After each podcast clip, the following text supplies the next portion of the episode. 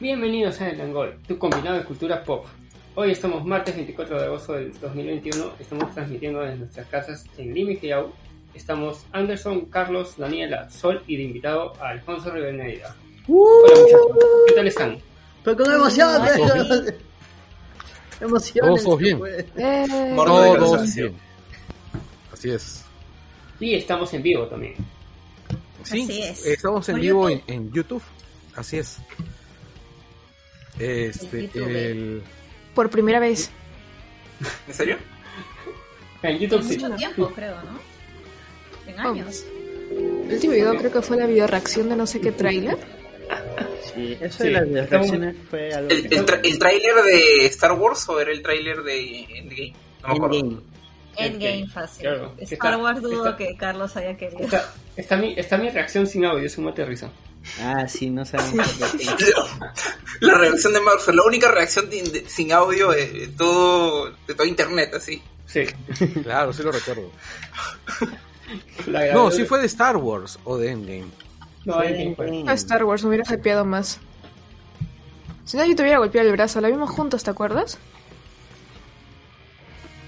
Le- vimos juntos No, no la-. El tráiler. Sí, después de Space Opera. Ah, cierto, cierto, cierto. El trailer de Infinity War. Pero ¿de qué vamos a hablar hoy? Hoy vamos a, Obviamente no. a hablar de El Escuadrón Suicida por James Gunn. El Escuadrón Suicida, ahora sí, este sí, imprimir. Ok, Sí. uno. Bueno, en, en sí, este, Warner quería que se llame Suicide Squad de nuevo, este, pero James Gunn le puso el D por, por chongos, que Gunn sabe nomás. The- the- Pero eso lo vamos a hablar más adelante. Primero vamos a hablar de nuestros queridísimos auspiciadores. ¿Quiénes son? Por favor, ilústrennos. ¿Quiénes son? A ver, el, el gordito bonachón de la comunidad podcastera, nada menos que MacVicious. Están necesitando un micro, una laptop, una computadora de oficina o gamer, o impresoras o discos duros. MacVicious es la solución con Tecnostore. Ahí lo contactas al correo contacto arroba tecnostore.p o también nos puedes hacer la consulta en nuestras redes sociales para pasarte su WhatsApp. WhatsApp. El McVicious cumple, ¿ah? Yo le compré mi computadora, le compré varias cosas. Él Sí, sí. tiene o, o manda sus minions. Sí, Así mi, es. mi- mi hermano también le, le compró a, a su hijo este un teclado y unos audífonos también. Unos mini, unos mini McVicious así, ¿no? Los, los adipositos de Doctor Who. Lumpa, Qué lumpa, guardias armados, el secreto de McVicious no será revelado. Ya, este, eh, yo le compré cosas a McVicious, le compré unos repetidores hace unos días, le he comprado dos teclados distintos por una sola computadora, Yo le he comprado ¿Por qué? un mouse. porque los, porque los teclados han fallado. No.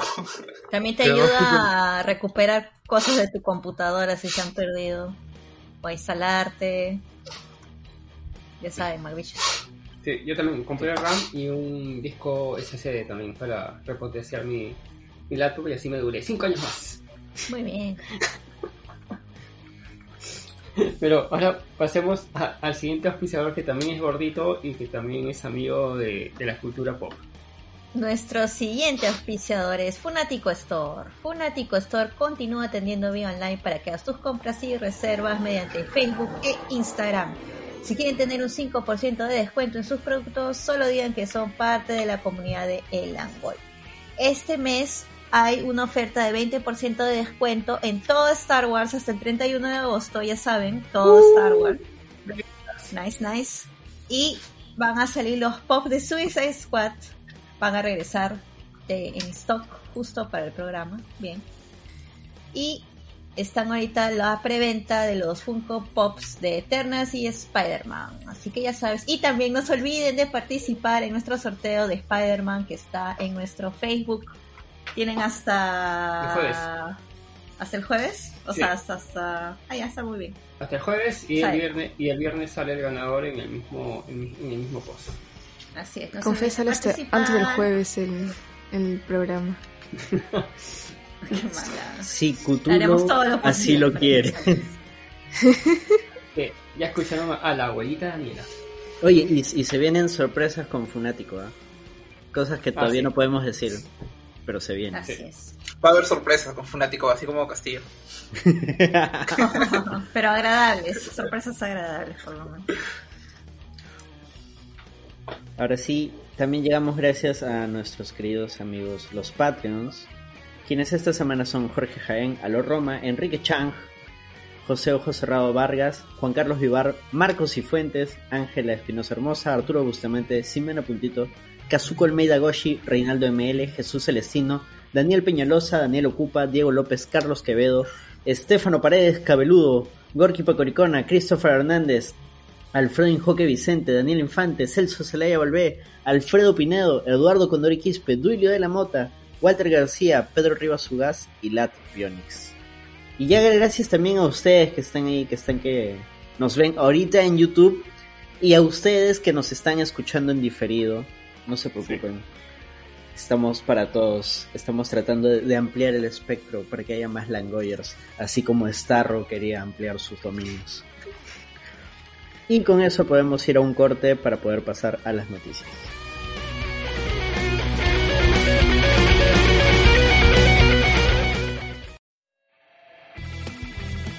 Y aprovechamos para recomendar que escuchen a nuestros podcast amigos, Dos Viejos Kiosqueros con Gerardo Manco, Hablemos con Spoilers de la página de memes Hablemos con Spoilers, Wilson Podcast con El Pelao Gamer, Cultura Parallax con Junior Martínez, The Mulet Club, el podcast de lucha libre, por favor cállennos con Renato Amati León, BGM Podcast, el podcast sobre soundtracks de José Miguel Villanueva, Más de 200, el podcast de historia peruana por el arqueólogo Sergio Sáez, Desangeladas Criaturas, el podcast sobre poesía con Catalina Subirana, y Escoria Rebelde, el podcast sobre Star Wars con Gonzalo Torres.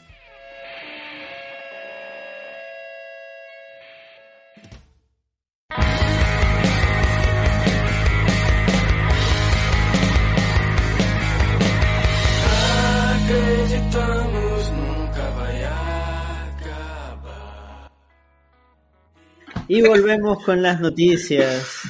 Las noticias, menos mal, no vamos a hablar del dólar.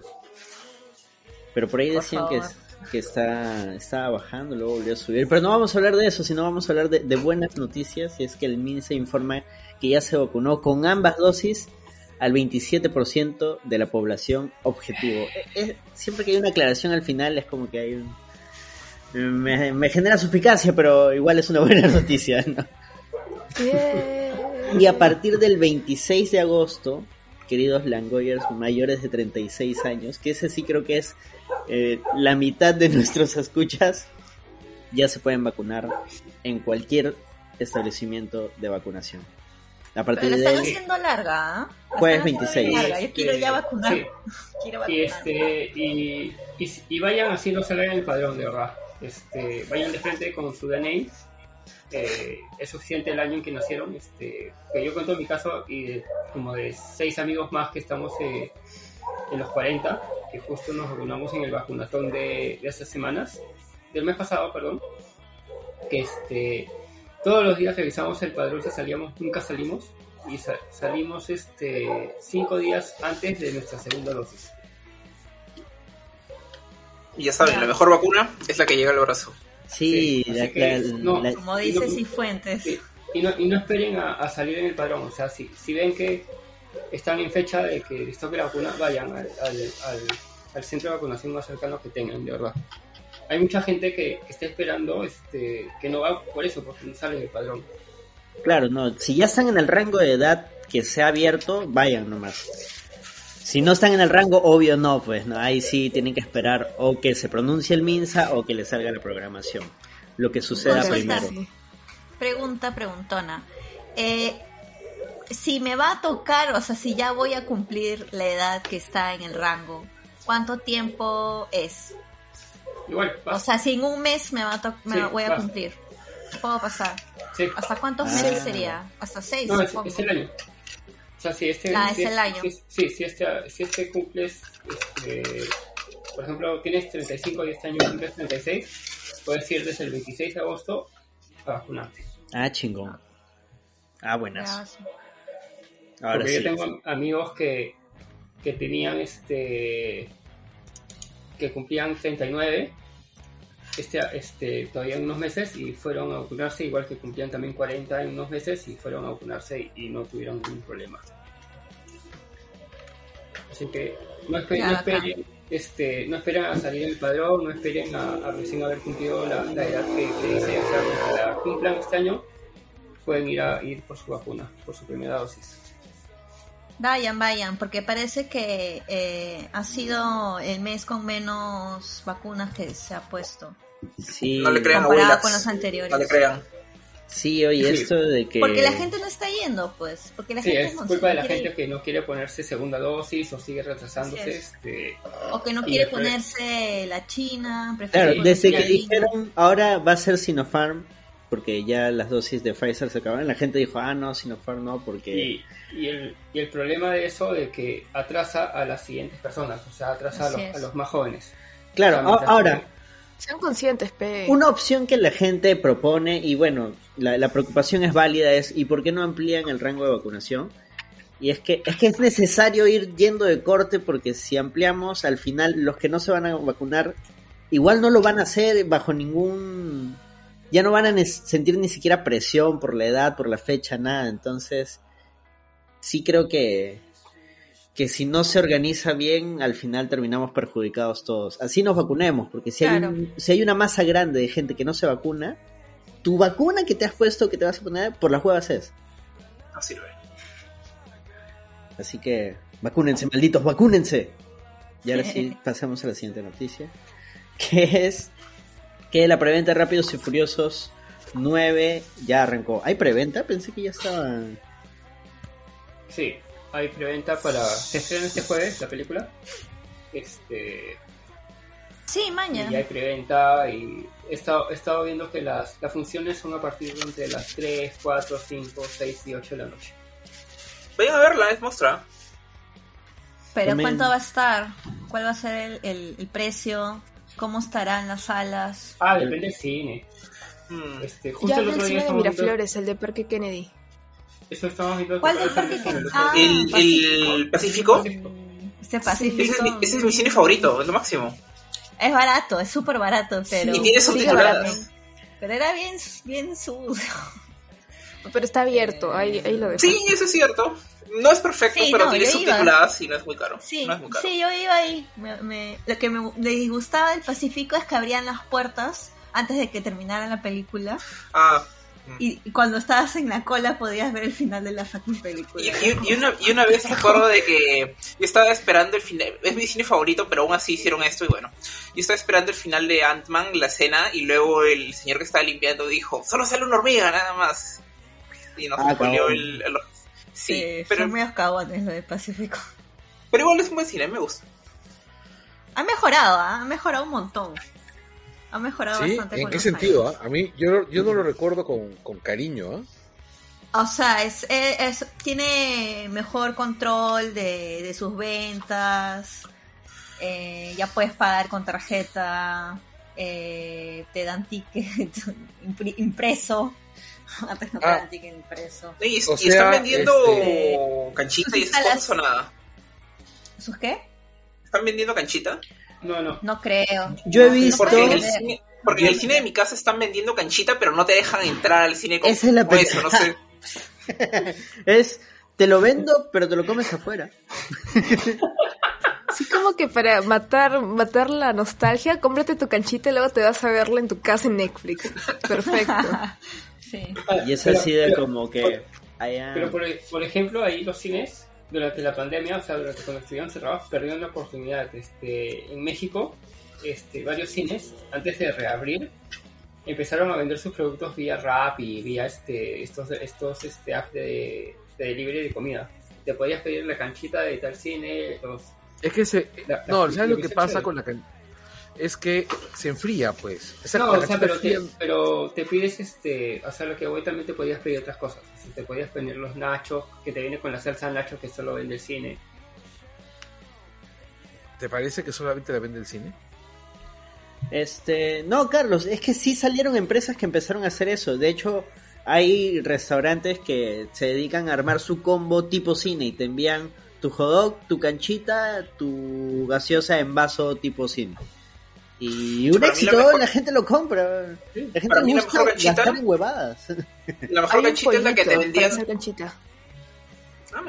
Para mí la mejor canchita es la que venden en el centro de Lima, esas señoras con su carrito, que antes estaba un sol o no sé cuánto estaba, pero un sol, Uy, tremenda bolsa de sí. canchita, que era lo máximo. sí. Buenazas. Esas eran buenazas para ir caminando por el centro. Sí. Y regresando rápidos y furiosos. Ah, va a salir. pues. Ah, ¿verdad? Rápidos y furiosos en el espacio. Sí. Y Toreto luego, versus Toreto. imagino que habrá Rápidos y Furiosos, este, el multiverso. ¿no? Ya, Ah, ya toca, pues, ya, ya toca. Pero ya tienen sí, hasta sí, su sí. superhéroe, pues no que es Idris Elba. Claro. Pero por eso, pues, villano. podría haber un multiverso donde Toreto viaja a la 1. A Tokyo Drift, ahí está, esa falta. Hace cameo, ¿no? En, en la tercera. Sí. Oye, pero, pucha, el, pa- el patita de Tokyo Drift. A lo mejor no, no digo más. Oh, No Tokyo quiero Drift era, era la chévere. Era no, más chévere de era todas. chévere, no era. Es la más chévere de todas. Es la no, mejor. no, no, aunque no, el- la al 5 final. es la mejor de La todas. 5 es la mejor de todas. No. Sí. Sin control. Claro. ¿Dónde has visto una película donde, título que pusieron acá. donde, donde dos autos jalan una caja fuerte por toda una ciudad? Yo tengo, yo tengo mi No, esa escena es genial. la de- Con la de Tokio, porque al final ponen una canción de reggaetón. Dime qué tiene que ver Tokio con reggaetón. Eh, No hay latinos, era la moda. Aunque digan que Pero, soy pero no hay latino en, en la, un toda la película. Ha, ha sido. De repente tú no manjas un barrio en Japón donde son reggaetoneros. De repente allá este Teo Calderón es Dios. Tú- Solo estoy rajando. Imagínate, como Homero Simpson, ¿no? Que no sabía que él era una imagen publicitaria muy conocida en Japón. Mr. Chispas. Ah, verdad, verdad. Ya, ya ven, pues, no, no Este episodio no lo he visto. Y ahora todos vamos a poder ver los Simpsons legalmente. en- En Star. Que no ha lanzado ninguna promoción atractiva, malditos perros, ratón de miércoles. 31 de agosto. Está más ¿Cuánto caro que la puta madre. ¿Cuánto está? Solito creo que está como treinta y pico lucas. Y con Disney, ¿Al cuarenta y, cuarenta y pico lucas. Sí. ¡Hala!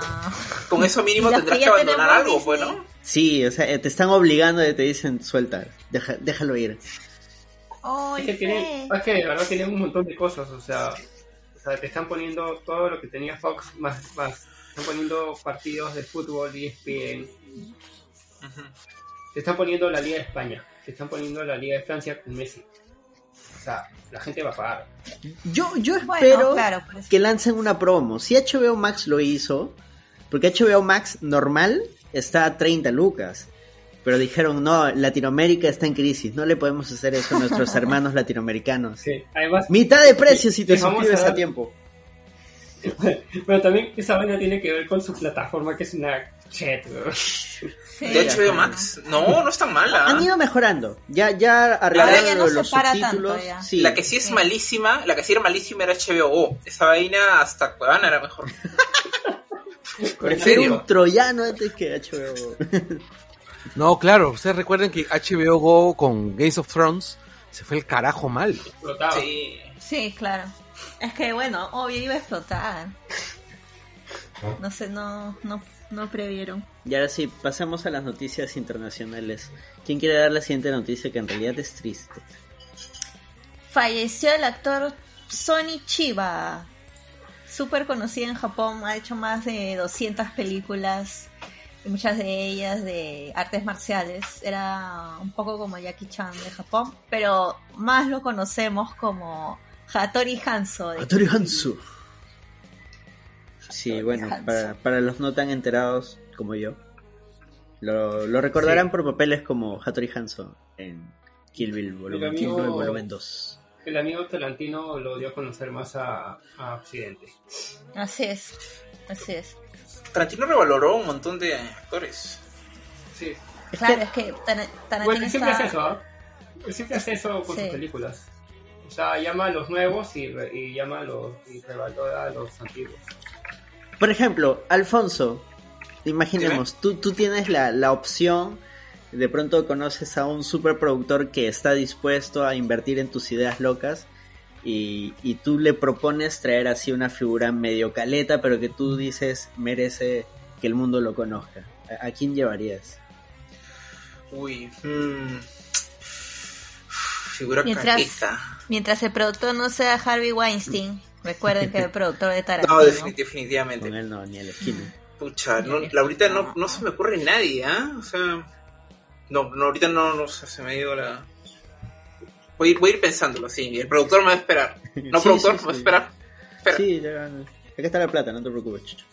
Ya. Ah, la roja directa, pues yo sí me acuerdo de ese stream. Fue la roja directa. Era una especie de, de Cuevana, ya, pero en roja directa. deportes. Este, de deportes. Ala. Anderson, Ella yo tengo la respuesta. Ahí está. ¿Qué? No es precisamente caleta, pero a mí me, me vacilaría ver a Álvaro Morte, el profesor, en una película así, top top de Hollywood. Así. ¿A quién, a quién, a quién? Espera, disculpa Álvaro Morte. so- soy un ignorante en el tema. Álvaro Morte, el de la casa de papel, el que es el profesor. Ah, ¿en serio? Sí.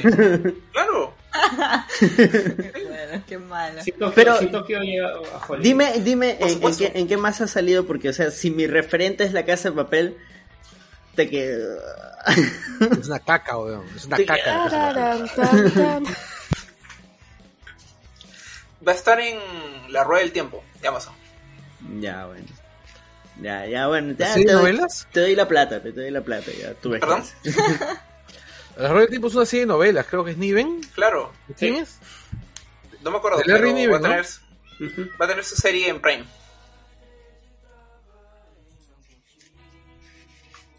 Ok, siguiente noticia.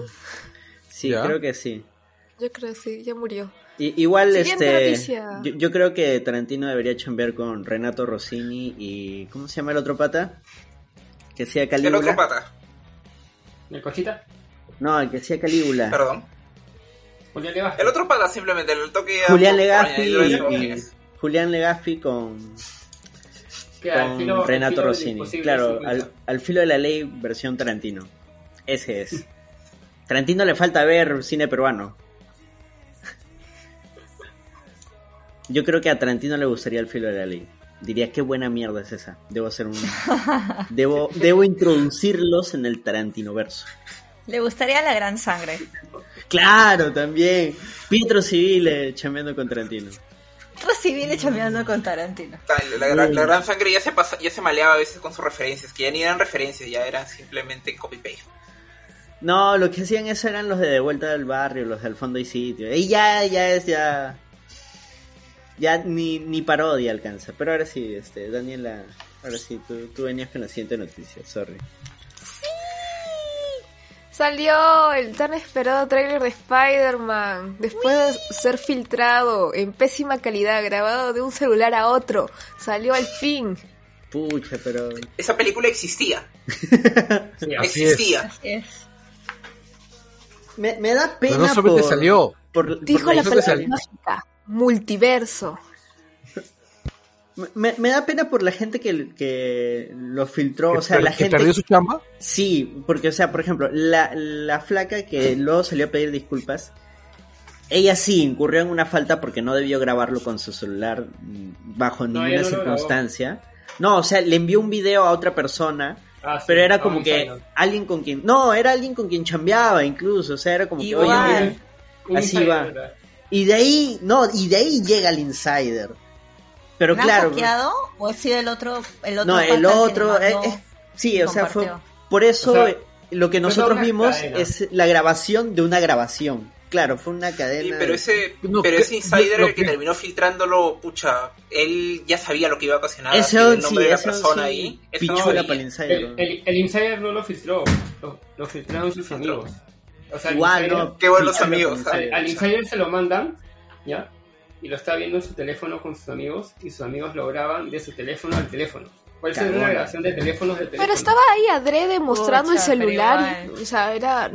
¿Cómo no se iba a dar cuenta? Claro, huevón. ¿cómo no te das cuenta que hay un huevón detrás tuyo así? Uy, este, no muevas tu celular, estoy, estoy viendo. A ver, a ver, este, Ah, hay por partes. cortes.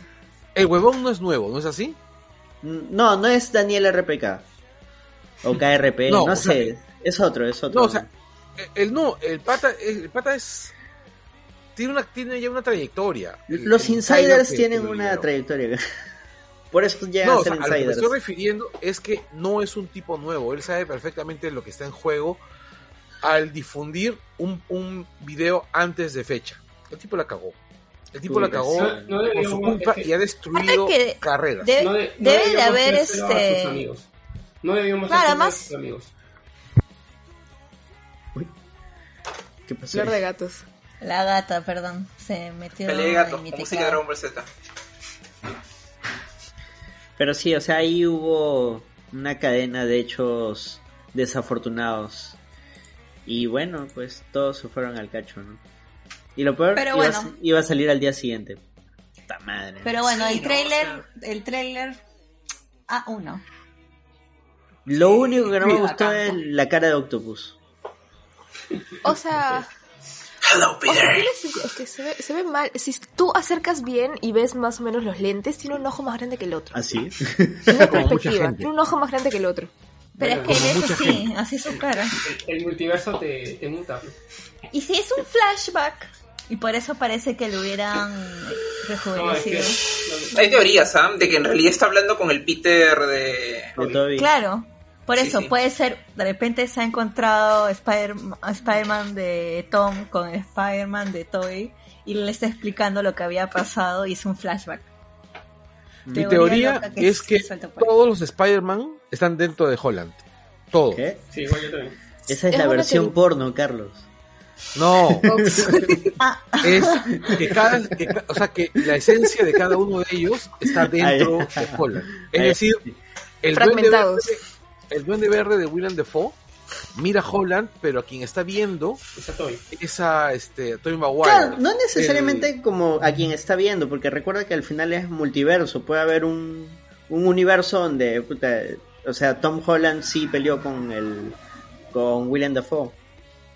O sea, es que en realidad no. mm, Bueno, pero al fin y al cabo es el traje también, ¿no? Si ellos Claro. están viendo Ajá. no a la cara de... A la cara es que de, de él, sino el traje Hello Peter, pues. No, lo que pasa es que hay una foto, hay una foto donde sale Tom Holland con un traje exactamente igual, con, con un, tra- Sí, que un traje Con que la- utilizó este, un terno. Carlos, como una persona que utiliza Sí, sí. terno casi todo el día en el trabajo. Hay esa una comparación me parece entre la absurda. foto. Sale con saco plomo y corbata. Él es. No. Pero, pero se ve muy parecido. Yo sí, yo sí compro la teoría de Carlos. Y yo estoy bien Claro. contenta porque son los mejores villanos que han salido en el cine. Con, para mí, el mejor Spider-Man hasta ahora. Ahí lo dejo. Es que, Alto amor a. Por eso. es que esa, esa teoría la refuta justo Strange, que le dice a, a, a, a- Parker, estás viviendo muchas vidas. Exacto, por eso digo.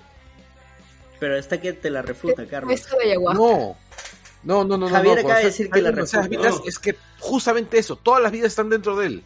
O sea, él es todo. Es que eso es un multiverso. pues. Bueno, también podría ser de que el que quiera vivir doble vida, o sea, tanto como Spider-Man como Peter Claro. Parker aparte. o Claro, sea, tiene también. varias lecturas como para que... Esa, Bueno, esa es la, la lectura más simple, ¿no? O Que sea, es la más Pero probable. Yo esa es la creo- más simple también es la, La es más la correcta, pues, ¿no? Para que... Sí, Yo creo que claro. no hay, no hay que Sí. aferrarnos a la idea de que, ah, este es el Doctor Octopus de la película tal y este es el Electro de la película tal, porque incluso con el tema de Electro queda mucho más claro. No es el Electro azul. Por tanto, es un Electro de un universo alterno donde Electro no es azul. No, lo han cambiado. Ya Entonces, este Doctor Octopus no necesariamente es el Doctor Octopus de la 2. O, o puede ser simplemente que han cambiado el CGI para el trailer, como muchas veces han hecho los de Marvel. No, pero los mismos actores ya dijeron Claro, que sí son sus personajes ya.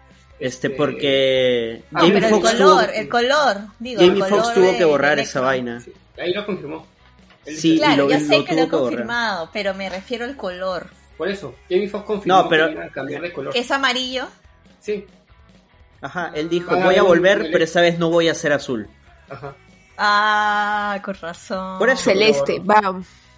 Y es más, se dice, cuentan los rumores, las leyendas legendarias, que ¿Qué va a ser negro? Willem Dafoe no va a aparecer con el traje horrendo de el.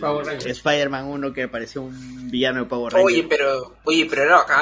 Es feísimo. horrible, Es más feo que una patada en los huevos. Ya, Era puedes más feo que que todas las temporadas de Gotham juntas, weón. Qué malo. Está bien, eso, eso Bueno, sí, pues. crasheó, crasheó. Pero parece que podría utilizar una máscara que emularía el estilo de lo que iba a ser la máscara original de El Duende Verde en Spider-Man 1, que era un, como un animatrónico. Donde sí, Sí, se claro. más más las expresiones, solo que era muy caro y decían que era muy terrorífico y tendrían que subirle la clasificación y dijeron, no, no, a la mierda, que sea family friendly. Pero igual se veía bien feo, o sea. Pero al final ese duende verde hacía, hacía calaverita a la gente. Pero o sea, es también- feo. Pero no había sangre. Ah. Ah. Sí, pues. ¿Qué más? Claro, ese, el, el duende verde de cómo se llama de, de, de William Dafoe era bien pendejo. es pero el el, universo- mejor duende, ¿verdad? Sabroso. Es que Es es el único actor. duende verde que ha habido. Lo que salió en The Amazing. Esa vaina. ahora no sé qué es. Ese Puta, esa vaina, parece, ese es el Demogoblin, creo. Ese era alguien que salía borracho de Nebula a las 5 de la mañana. Así, tal cual, igualito. todo Hasta el culo, todo darks. Y, y ansioso, mordiéndose el avión. Claro, ese es este. Ah, también el trailer es intimado, o sea, muestra bastantes cosas que no sabes si en, en qué parte de la película van a estar, o sea, no entiendes, como por qué- trailer. no entiendes por qué este, por qué la casa de Strange está con nieve dentro y afuera no hay nieve. Porque de repente le gusta el seguro, frío. Pero Otra re- cosa linda que no podemos olvidar. Vemos mucho de Tom Holland y Zendaya. Sí. Sí. Sí. Y que son, ya, pareja. ya son un chipeo, ya son chipeo de verdad. Es canon, pues, y ahora ya es canon. es canon. Es canon el mundo real y es canon. Recontra canon, más Sí. canon no puede. Canon en el multiverso. Pero de repente no. Tú dices que va a ser Mefistazo. Básicamente, o sea, en líneas generales, lo que nos plantea el tráiler de momento es que es un Mefistazo sin Mefisto. Sí. O sea, Bueno, esta historia pero- del cómic en el que day. ayuda, entre comillas, a Spider-Man a que todo el mundo se, se olvide de, de quién es. Pero también se conecta con la etapa antes de, o sea, en los inicios de la etapa Straczynski yo me acuerdo de que Strange y Peter Parker tienen, no sé, una, una, una vaina por ahí, le hacen un viaje astral y algo así, ¿no? ah, no sí, es, una es un buen arco cuando este Peter está mutando y empieza Sí. a tener más poderes y se, y le dicen puta weón, acá hay dos vías o, o evolucionas o te mueres y Peter está puta madre algo me va a pasar y va donde Strange y Strange le hace toda una guía para poder ayudarlo con, con ese chongo es una bonita historia esa ¿Para qué? ¿Para qué te digo que no? Sí, sí. Me vacila que Strange Bueno, tenga ¿qué su pasa? mesa para Macumba, eh. ¿Sabes? Yo siento que el tráiler es tramposísimo, porque ya lo han hecho antes, ya nos han... En el tráiler... ¡ah! Y ahora vemos la película... ¡Ah! Ah, con lo de- Ah, pendejo. con Siempre lo son, de que- sí, lo de- siempre son tramposos lo con de- sus trailers. Lo del multiverso de misterio. Sí, también. O por ejemplo, Ah. bueno, aunque esto ya es de, de, de Marvel, no de Sony. Por ejemplo, Thor que salía con el parche y en realidad... Este, no, salió con los dos ojos, creo, y tenía el parche. ¿no? Claro. Esa- esos cambios que te hacen que lo pueden hacer porque en el tráiler como vimos el CGI no estaba terminado o sea hay varias cosas que de repente nos Sí. han mostrado y de repente la casa de Strange no va a estar en nieve Quizás, quién sabe. Ya, No, yo ya creo no podría tener su traje. Estaba con con, con. Chopita. Sí, este, ahorita están, están haciendo reshoots de Spider-Man. ah ya Pero siempre, hacen- siempre hacen eso, Ah. o sea, en todas las películas de, Ah, no, no, sí. de Hollywood, ¿no? Pero, Por eso- pero se da justo la coincidencia de cuando lanzan el tráiler que están haciendo los resets.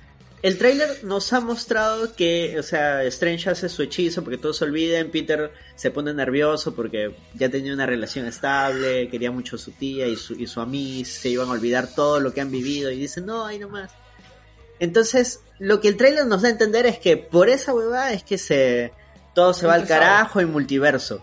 Pero yo creo que no va a ser así. yo creo que no va a ser con el hechizo de Strange. De repente, el hechizo de Strange ni siquiera va a funcionar, porque Peter lo Probablemente. interrumpe.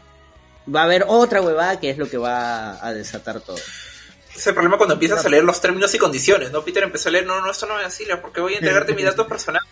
¿Qué es eso? ¿Esta tasa de interés aplica mensual o esa no? Suena muy Sabrina la de, la de Netflix. Oye, ¿verdad? Empecé a ver Sabrina otra vez, la original. Pero, pero sigamos con, con Spider-Man. Eh, por ahí dicen que aparece el hombre de arena. A mí me parece que sí. que va a aparecer. Sí, Hay arena. Hay Eso es arena y parece un gigante, así que... Cinco villanos aparecen. Este, que son. Y hay una, som- una sombrita por ahí que no se sabe exactamente qué es. Sí, que no saben si es Venom o el lagarto. Este lagarto. Sí, ¿Qué puede es ser el lagarto. No creo que Venom. ¿Por qué no? Multiverso. Además han atrasado la... Claro. Han atrasado La el Venom. estreno otra vez. Y aparte, y aparte No, Sony, pero al puede final ser, Sony puede hacer... puede ser el, el Venom de Topher Grace, pues. Ah, no seas Ay, no. No, ese Venom no tiene que volver nunca, No. Carlos. Ay. Ese Venom no existe. Topper Grace solo es un actor que salió en That 70 Show y en The Black Landsman. Nunca actuó en Spider-Man. y que le gusta Star Wars. Nunca salió en Spider-Man, Carlos. ya, bueno, sale eh, aparentemente el hombre de arena, aparentemente el lagarto slash Venom, ya se la vamos a conceder ahí a Carlos. Eh, los rayos de Electro, que estamos asumiendo que es de Electro, porque no sale Electro en ningún momento, pero hay rayos amarillos, ya Electro, ya, con fe. Eh, sale la bombita de, del Duende Verde y la risa de Dafoe. Y sale el. Hola Peter, Doctor Otto Octavius. Que yo creo que no va a ser villano, sino que lo va a ayudar a, a Peter. Sí, tiene cara buena onda, será el CGI que, que me da confianza. Porque Otto besto personaje. Es más, Spider-Man 2 Claro. se debió llamar Octopus, no Spider-Man 2. Pero aparte, Es, eh, si lo vuelven villano otra vez, ya sería atentar contra su arco de personaje que está también hecho. Es hermoso. Claro. Claro, pues. Pero Claro. multiverso, güey. Octavio muere arrepentido, ¿no? Cuando dice, no moriré siendo un monstruo. No Claro. digas, yo sé. Los rumores dicen No que justo este Octavio es el, es el es el que es antes de pensar eso. O sea, antes de sacrificarse para que no haya, para que no haya, no, no No, explote. nuevamente es multiverso, puede ser otro Otto Octavio que nunca se redimió. O, pero por eso digo que de repente lo ayuda porque, por ejemplo, lo que vimos en Loki es que Loki, en sus varias versiones, hay características inherentes de Loki que se repiten todos. Que es que los Loki son traicioneros. Entonces yo pienso que así sea una variante, sea el de la película de Raimi o sea otro Otto Octavius, así como John, JJ Jameson, que no es el mismo de las otras películas, pero mantiene las características del personaje, no es cachaciento, es un reportero y odia a Spider-Man. Es el mismo actor, es el mismo personaje, pero no es el mismo de, de la película anterior. No. Y también quiere fotos del hombre araña. Claro, Sí. Y, y tiene su podcast. Ya ven. Pues por eso, yo a eso conté- me refiero con que con esto de multiverso, o sea, puedes agarrar el mismo personaje, el que, mismo actor y que, que en una chamba, donde yo estuve hace años, teníamos a un, a un fotógrafo que se llamaba, no se apellidaba, se llamaba Parker. Y yo para abajo yo todo el día gritándole, Parker, tráeme fotos de Spider-Man. y, el, y el huevón andaba empinchadísimo porque me decía que desde la universidad lo jodían así todo el puto día. y se volvió un villano. que él antes de entrar a la universidad no había leído Spider-Man. No. Ay. Y ahora está en un penal. Sí. Eh,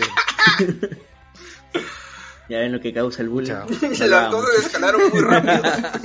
Empezó como Sí. héroe y luego... Está en un penal con una foto de Carlos Verdeman. ¿no? La mira días. pero así, y, con, y con el peinado de Bob Patiño. Sale en el 2022, ¿no?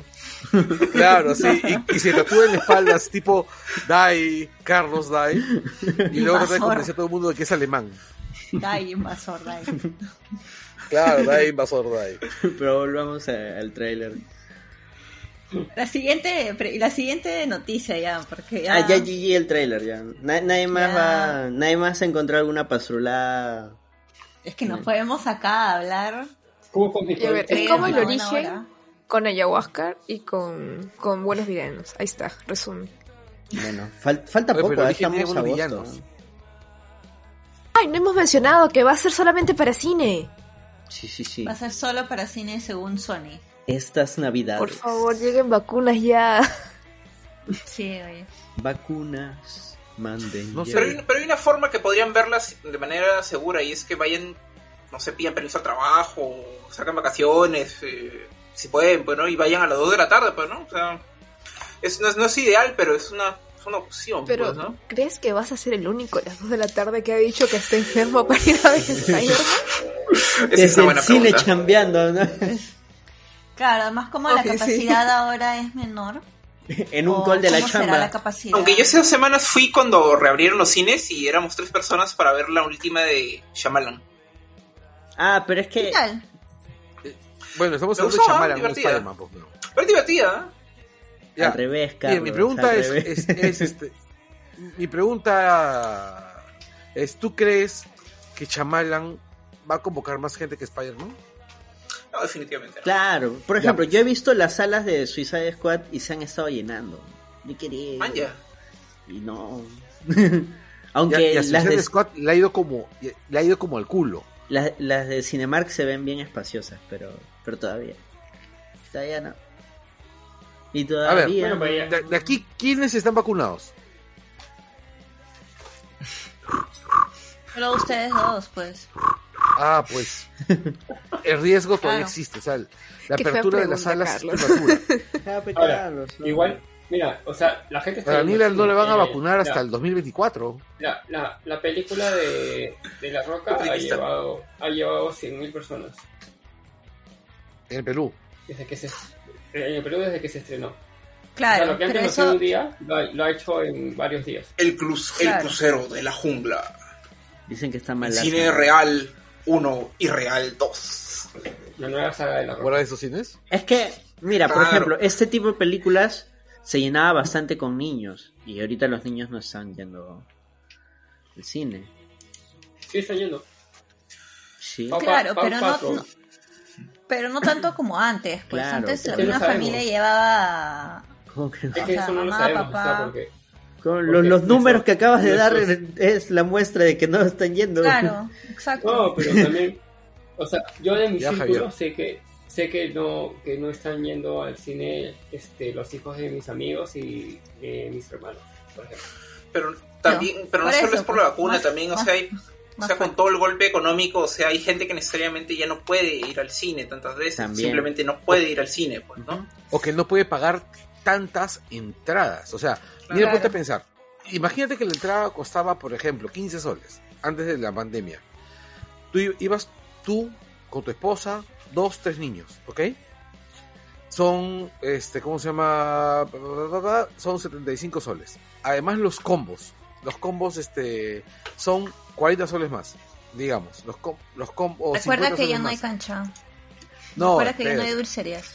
Pero sí, es un, es un montón de plata. Ya, están como 100 lucas. Ahora, el cine ha subido, porque la pandemia ha hecho que las entradas suban. Esa Bueno, entrada que costaba 15 soles, ahora está a 30 soles. Cineplanet 6 se ha puesto así un plan de, de exprimirte. Cinemark, sin, em- en, sin embargo, sacó una promo a mitad de precio. A mitad de precio.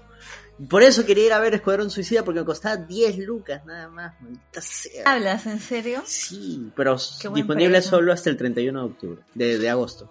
Mira, Mm, yo honestamente, este, hay películas que yo quisiera ver en el cine y estoy seguro que con todas mis reservas, si aparecen en el cine en estos días, yo voy a ir disparado.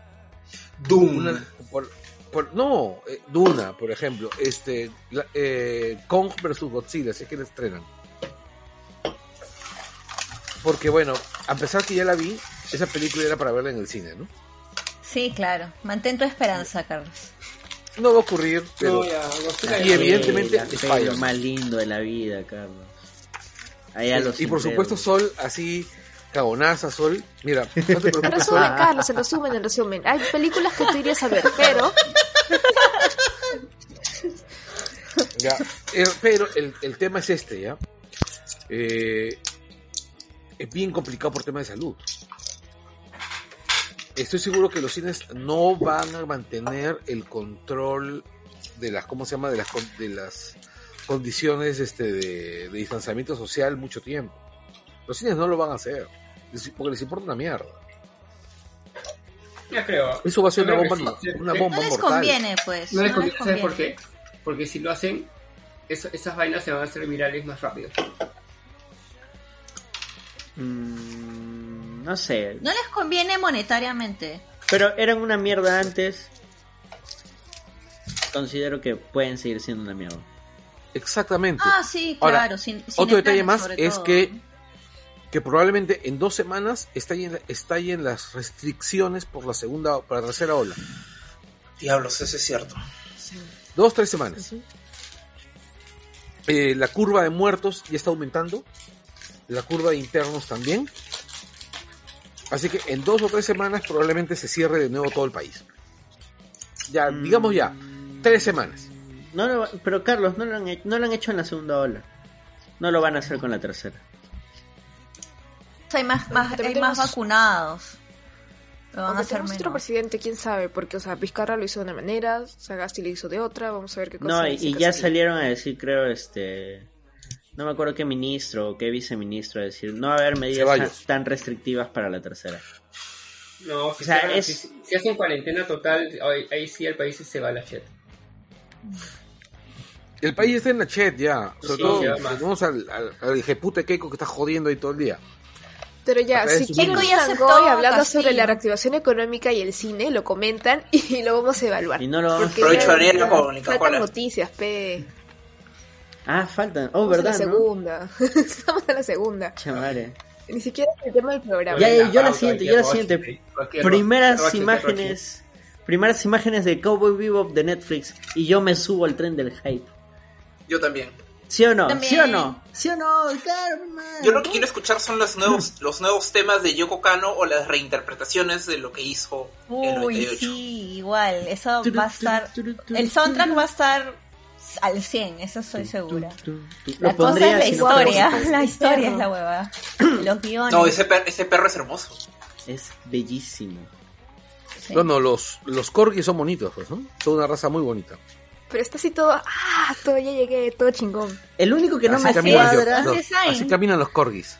El único que no me cuadra mucho es este. Es Spike, Spike. el protagonista. Pero ¿Por porque siento que se ve muy tío. Sí, Es lo- es casi doble de edad. Sin polo, ya está. Es lo único que no me. Ah, bueno, trabajo. en esa que se ve eh, que está en- este, entrenando, sí. Sí, a mí, ven, a mí me parece Spike. que. Me parece que su polo. O sea, su traje se ve demasiado cosplay. Muy, muy, muy pulcro se ve, muy limpio. Muy pulcro, muy cosplay. Muy. Se siente Ya, que pero- le han hecho. El peinado también. Se Pero considera que estas son, estas son Mm. sesiones de fotos, no son necesariamente stills. ¿No son qué? Ya. Claro, no son o sea, necesariamente steals. Ah. Claro, capturas. Sí, tienes razón, tienes razón. Claro, no, sí, con fe, con fe. Y la actriz que hace de Valentin Falle, yo lo voy a decir Falle, No, Daniela Pineda, eh, es, es todo Es el linda. es todo el hype que hay en el planeta. Yo, mira, yo empecé a tener fe por este live action desde que vi que la flaca le metía todo, toda la fe y salía en sus redes a decir, yo sé que de repente no están muy convencidos, pero este estamos dándolo Apoyo mi todo. chamba, apoyo mi chamba. Salía con, con los politos, salía que este, estaba compartiendo la música, había estado viendo la serie.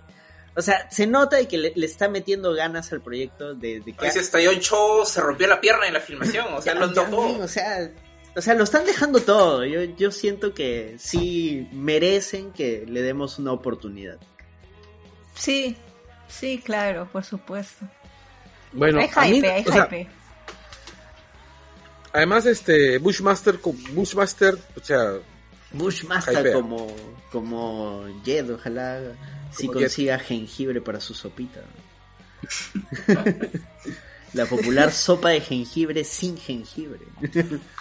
Marca registrada. Y, habla- y hablando de, de Boy, este, ya se confirmó que este Fulmination va a tener la serie. Ah, acá. sí, justo ahora vi. Pero va a haber Ah, redoblaje. Sí.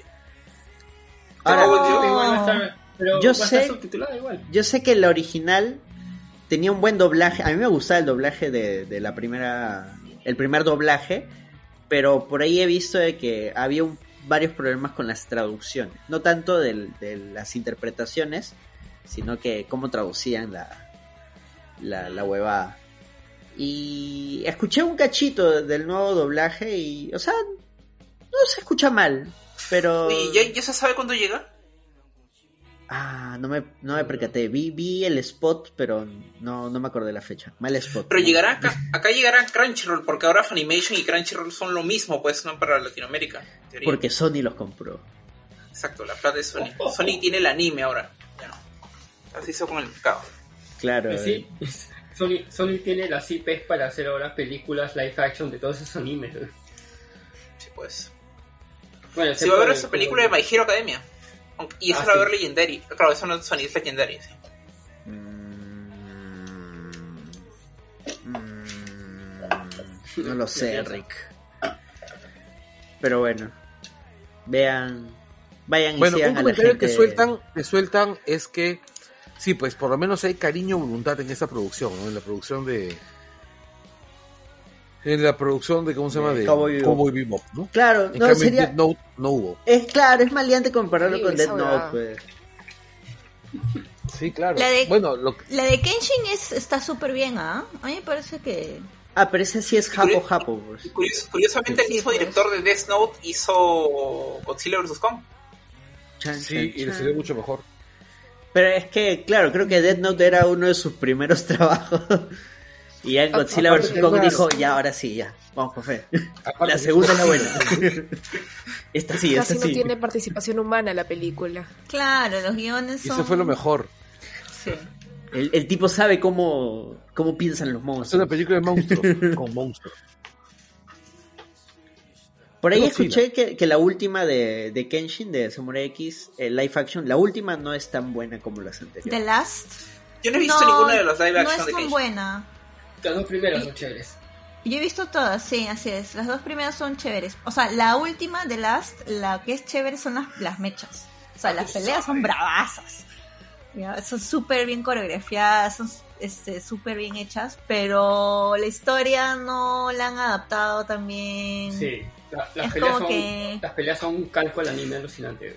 Puede, puede, que me, puede que me anime a ver la película, las películas, pero leer el manga tengo mis reservas, ¿sabes? Por lo del autor que es Pedófilo. Pedófilo. Tremendo pedófilo. Hijo Sí, sí, a mí me da pena por eso, porque a mí me encantaba el anime. Por eso el para no darle más plata a eso. weón. Pirateen el anime. Muy bien. Pirateen el manga, pirateen el anime. Y si lo ven en la calle, tírenle un tabazo a eso. Porque se, se libró Sí, por, por ah. cojudeces. Ahora sí, sí, sí. ¿Cuál es la siguiente Ya, noticia? las, do- las dos últimas. Esta, esta le va a gustar a Carlos. Este, Disney ha aprobado una serie llamada Nautilus, que es la precuela de 20.000 leguas de viaje submarino. Eh, tengo miedo de que sea la precuela de la película de Disney.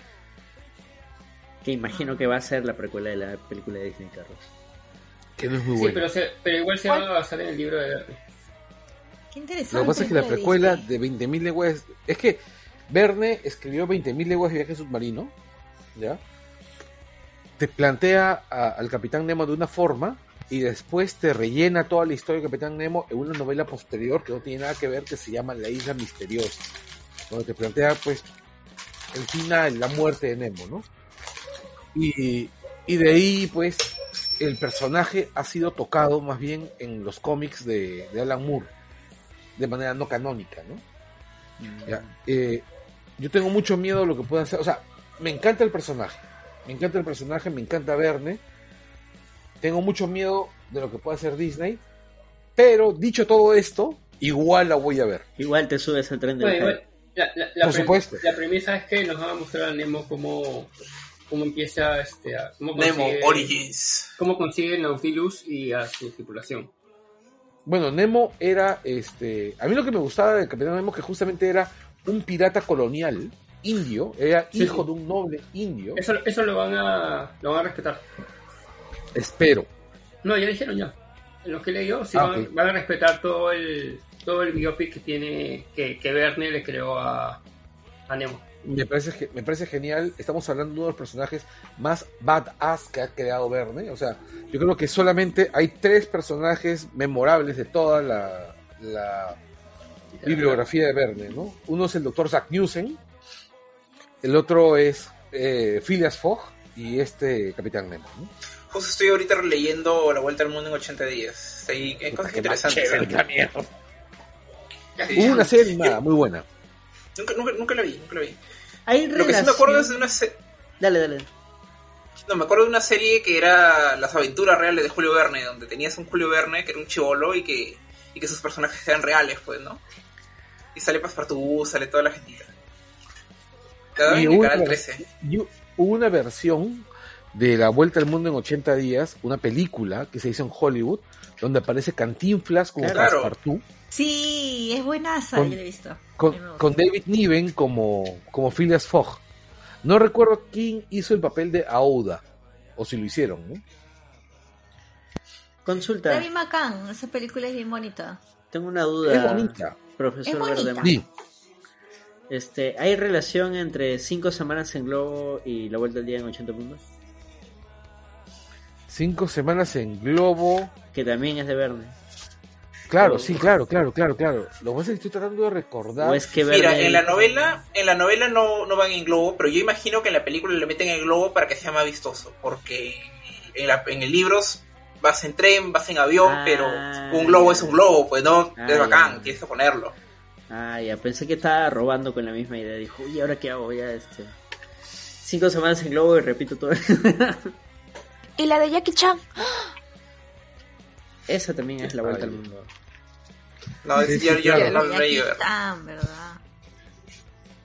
Que es un No, remake de, la de Clantinflas, pues, ¿no? Ah, ya recordé cuál es cinco, cinco, cinco semanas en donde descubren el origen del Nilo. Sí, creo. No, lo- No, no tiene nada que ver con, con la vuelta al mundo en 80 días. Lo Pero que- cuando era lo muy que niño. Solo sé que era un profesor que quería demostrar que podía dar la vuelta al mundo en cinco semanas. No, no, esa es, esa es la vuelta al mundo en 80 días, pero Sí. cinco semanas en globo es tiene tiene tiene otra finalidad, pero pero creo que era creo que bueno estamos estamos de acuerdo con que Verne vivió en la época en la que estaban comenzando las grandes exploraciones coloniales. Entonces, el mundo no solamente estaba estaba descubriéndose, sino que era toda una aventura el tema del descubrir nuevos países, nuevos parajes, nuevos pueblos y evidentemente colonizarlos y agarrárselo para las monarquías europeas. Bueno, bueno. Ahora sí, la última noticia que es la SAT. que es, la, que es tristísima. Vamos a cerrar con una nota SAT hoy día. Dale, Carlos. Bueno, este, yo no soy, nunca he sido fan de los Stones, ¿ok? Pero habría que ser muy miserable para no reconocer el enorme valor histórico y musical que tienen los Stones como músicos. Y dentro de los Stones, Charlie Watts probablemente haya sido el músico sobre el cual, sobre cuya calidad había más consenso. ¿no? Watts era un músico, un baterista de jazz, un baterista de jazz extraordinario, un tipo que tocaba lo que lo justo dentro de la banda dentro de los Stones él pucha va a ser extrañado ¿no? o sea es uno de los hombres que sentó las bases del género ¿no? Y además bueno también es, puede ser el inicio del fin de la carrera de los Stones ¿no? Póngale un fondo musical a Carlos y sonaría como una canción. Yo nunca fui fan de los Stones, pero habría que ser un mezquino y un miserable para no reconocer. no pero es que, es- que el, el feeling sad, güey. Que no puede ser una noticia tan triste, por favor. Yo solo voy a recomendarles lo siguiente referente al amigo, al amigo Charlie. Eh, si es que nunca lo han escuchado aparte de los Stones, es- busquen ahorita en Google de Charlie Watts Quintet, eh, Dennis Miller Show, que tiene una presentación así en vivo en televisión her- hermosa y donde se ve que cómo el tipo vive el jazz. sí Jonathan dice que te pongan de fondo la de talk show, pues. No, eh, en realidad, el tipo, bueno, es como pasa con muchísimos músicos de rock, ¿no? Eh, tenemos que tener en cuenta que, sobre todo con los músicos más antiguos de rock, tenían una formación en otros géneros, ¿no? Recuerda que la mayor parte de los Beatles, por ejemplo, arrancaron con el blues o con el skiffle. Este Watts arranca con el jazz y es un amor que no lo abandonó jamás. Sus, sus proyectos de jazz eran realmente impresionantes. Es, va a ser muy extrañados porque en principio pues es un huevón que es seminal dentro del género, ¿no? Es como cuando se fue Neil Peart en su momento, ¿no? Estamos hablando de músicos que son referencia para los demás músicos. Tipos que abrieron el camino, que crearon el idioma, Que son un el parteaguas. trabajan la mayor parte. Sí, Pero ahora que no está él, ¿quién es el baterista que más se le acerca en cuestión de talento? Oye, yo conoce nada. de- No, es que no, no podría atreverme a decir eso porque hay un montón de bateristas muchísimo más técnicos, ¿no? Mineman, este Pornoy, ¿no? O sea, gente. El, y, y aparte la batería no es mi instrumento, así que tampoco no podría decirte, ¿no? Pero lo que tengo que, lo que sí puedo, lo que, donde yo sí puedo ser certero es en decirte que, que, que Watts es parte de la gente que definió el género. Y, y no, no solamente se le va a recordar por el enorme talento, sino porque la mayor parte de los grandes bateristas de la historia comenzaron escuchándolo a él, como, escucha, como, como comenzaron escuchando a Ringo, como comenzaron escuchando a Bill Bradford, como escucharon, arrancaron escuchando a Buddy, a Buddy, a Buddy Rich, ¿entiendes? O sea, a un montón de gente con un nivel impresionante y que comenzó, ¿no? Y que tuvieron el gran mérito de estar ahí cuando comenzó todo. Cuando te vuelves el referente de, de toda una generación de, de grandes músicos, ya es, ya es que has trascendido, ¿no? Ya, ya eres... Claro, es, es, acuer- es- acuérdense de que una cosa importante, ¿no? Ringo tiene 80 años. Miércoles. Ringo No tiene 80 parece. años. Wow. El Ringo que hizo se- el pacto se- fue Ringo. O sea, Ringo se va a ir en cualquier momento. No, y hay un huevo de gente que ningunea Camarera. permanentemente a Ringo. Ringo está más parado que todos ningunea- nosotros, creo. No, no, sí, a lo que me estoy refiriendo es, todo el mundo ningunea la calidad de baterista de Ringo, ¿ok? Sin embargo, la manera como se sostienen las baquetas profesionalmente ahorita, está- prácticamente viene de Ringo, ¿no? Este, por otro lado, la cantidad de bateristas, de grandes bateristas, que dicen que ellos arrancaron la batería por Ringo. Creo que ahí aplica lo, lo que tú mencionabas hace un momento, ¿no? Que hay una categoría, por así decirlo, de bateristas más técnicos. De, de repente la gente basurea a Ringo porque puta, no, no lo ves haciendo lo, lo que hace un batero de, de metal. Por ponerte un ejemplo random, ¿no? Así, pucha, escucho mil baterías y hacer todo un show, pero lo, lo que tú mencionas, el tema de, de cómo coger las baquetas, cómo influencia a otros músicos, eh, es otro tipo de, de, de- valor que, que puede dar un, baterista en este caso. No, eh, este, Ringo como Charlie Watts, este, son bateristas que son, cuya mayor importancia es que tú no imaginas a su banda sin ellos. O sea, tú no imaginas a los Beatles sin la batería de Ringo, tú no imaginas a los Stones sin la batería de, de Watts. O sea, escúchate el Let It Bleed. Hay un temazo que se llama I Got a Blues. ¿Ok? Este. Ese tema de, de Let It Bleed tiene una idea súper básica, pero la batería, pucha, te llega adentro. Porque es. sabe dónde poner cada tom-tom. Cada, cada platillo, cada bombo, aparece en el momento que tiene que aparecer y nada más. Y eso es justamente lo que ha, ha hecho que Charlie Watts sea quien es, ¿no? Es sabe en qué momento apretar el pedal. Por ahí, este, Carlos, Vamos a extrañar a Watts. Carlos Quevedo menciona que hay una anécdota de, de Watts y es que le metió un combo a, a Mick Jagger. Ah, Ah, claro, ¿no? Esa anécdota famosa donde dicen de que Watts estaba durmiendo lo más tranquilo, Mick Jagger lo llama de madrugada y le dice, este, ¿dónde está mi baterista? El se vistió, se puso su corbata, se fue a su casa, le tocó la puerta, Jagger abre borracho, Watts le, le, man- le manda un jab y le dice, no, yo no soy tu baterista, tú eres mi cantante, ¿no? Concha su madre. Imponiendo respeto. Claro. Es que ahí los egos de. Uff, me imagino. Pucha, a mí- los Stones eran una banda, Claro. A mí me ¿cómo habrá sido? año- ¿Cómo será, el- no? El año, el año pasado, cuando todo el mundo estaba en lockdown, encerrado, este, que hicieron una transmisión especial cada uno desde su casa y Charlie tocó su batería invisible. Ídolo. Ídolo. No, todos, sí, están con, todos están con instrumentos y el pata est- y, y estaba con sus baquetas sentado, sentado en una silla de su, de su sala y una banquita adelante y, y estaba que tocaba una batería invisible. Capo. Ya ven, qué mejor recordar a Watts no, no porque se murió, sino porque por todo lo que fue y, y las risas que puede darnos, las alegrías. Ya ven, no, no todo puede ser triste, Carlos, ya sea. Salió en los Stones, salió en los, en los Simpsons. Sí. ¿En qué capítulo?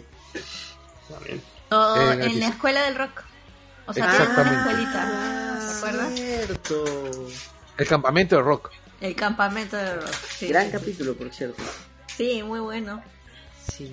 Donde, le enseñaban a rockero cómo, a, a- a Homero cómo, cómo rockear.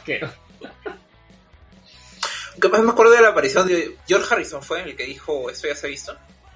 Claro, con los borbotones. Sí. Botones. Baby. Lo Baby on Board. Los botones eran lo máximo. Ahora sí, con Sí. eso podemos ir a una pausa y regresamos con una breve, no tan breve charla que tuve con Ciudadano Pop, quien nos va a explicar en esta sección que he titulado ¿Quién chucha es? Él nos va a explicar quién chucha es Starro. La estrellita. Eh, Eso va a salir en la versión este, ya editada del programa. Aquí en en vivo no, no se va a poder, si no, no acabamos nunca. Pero un corte y volvemos. Vamos, vamos,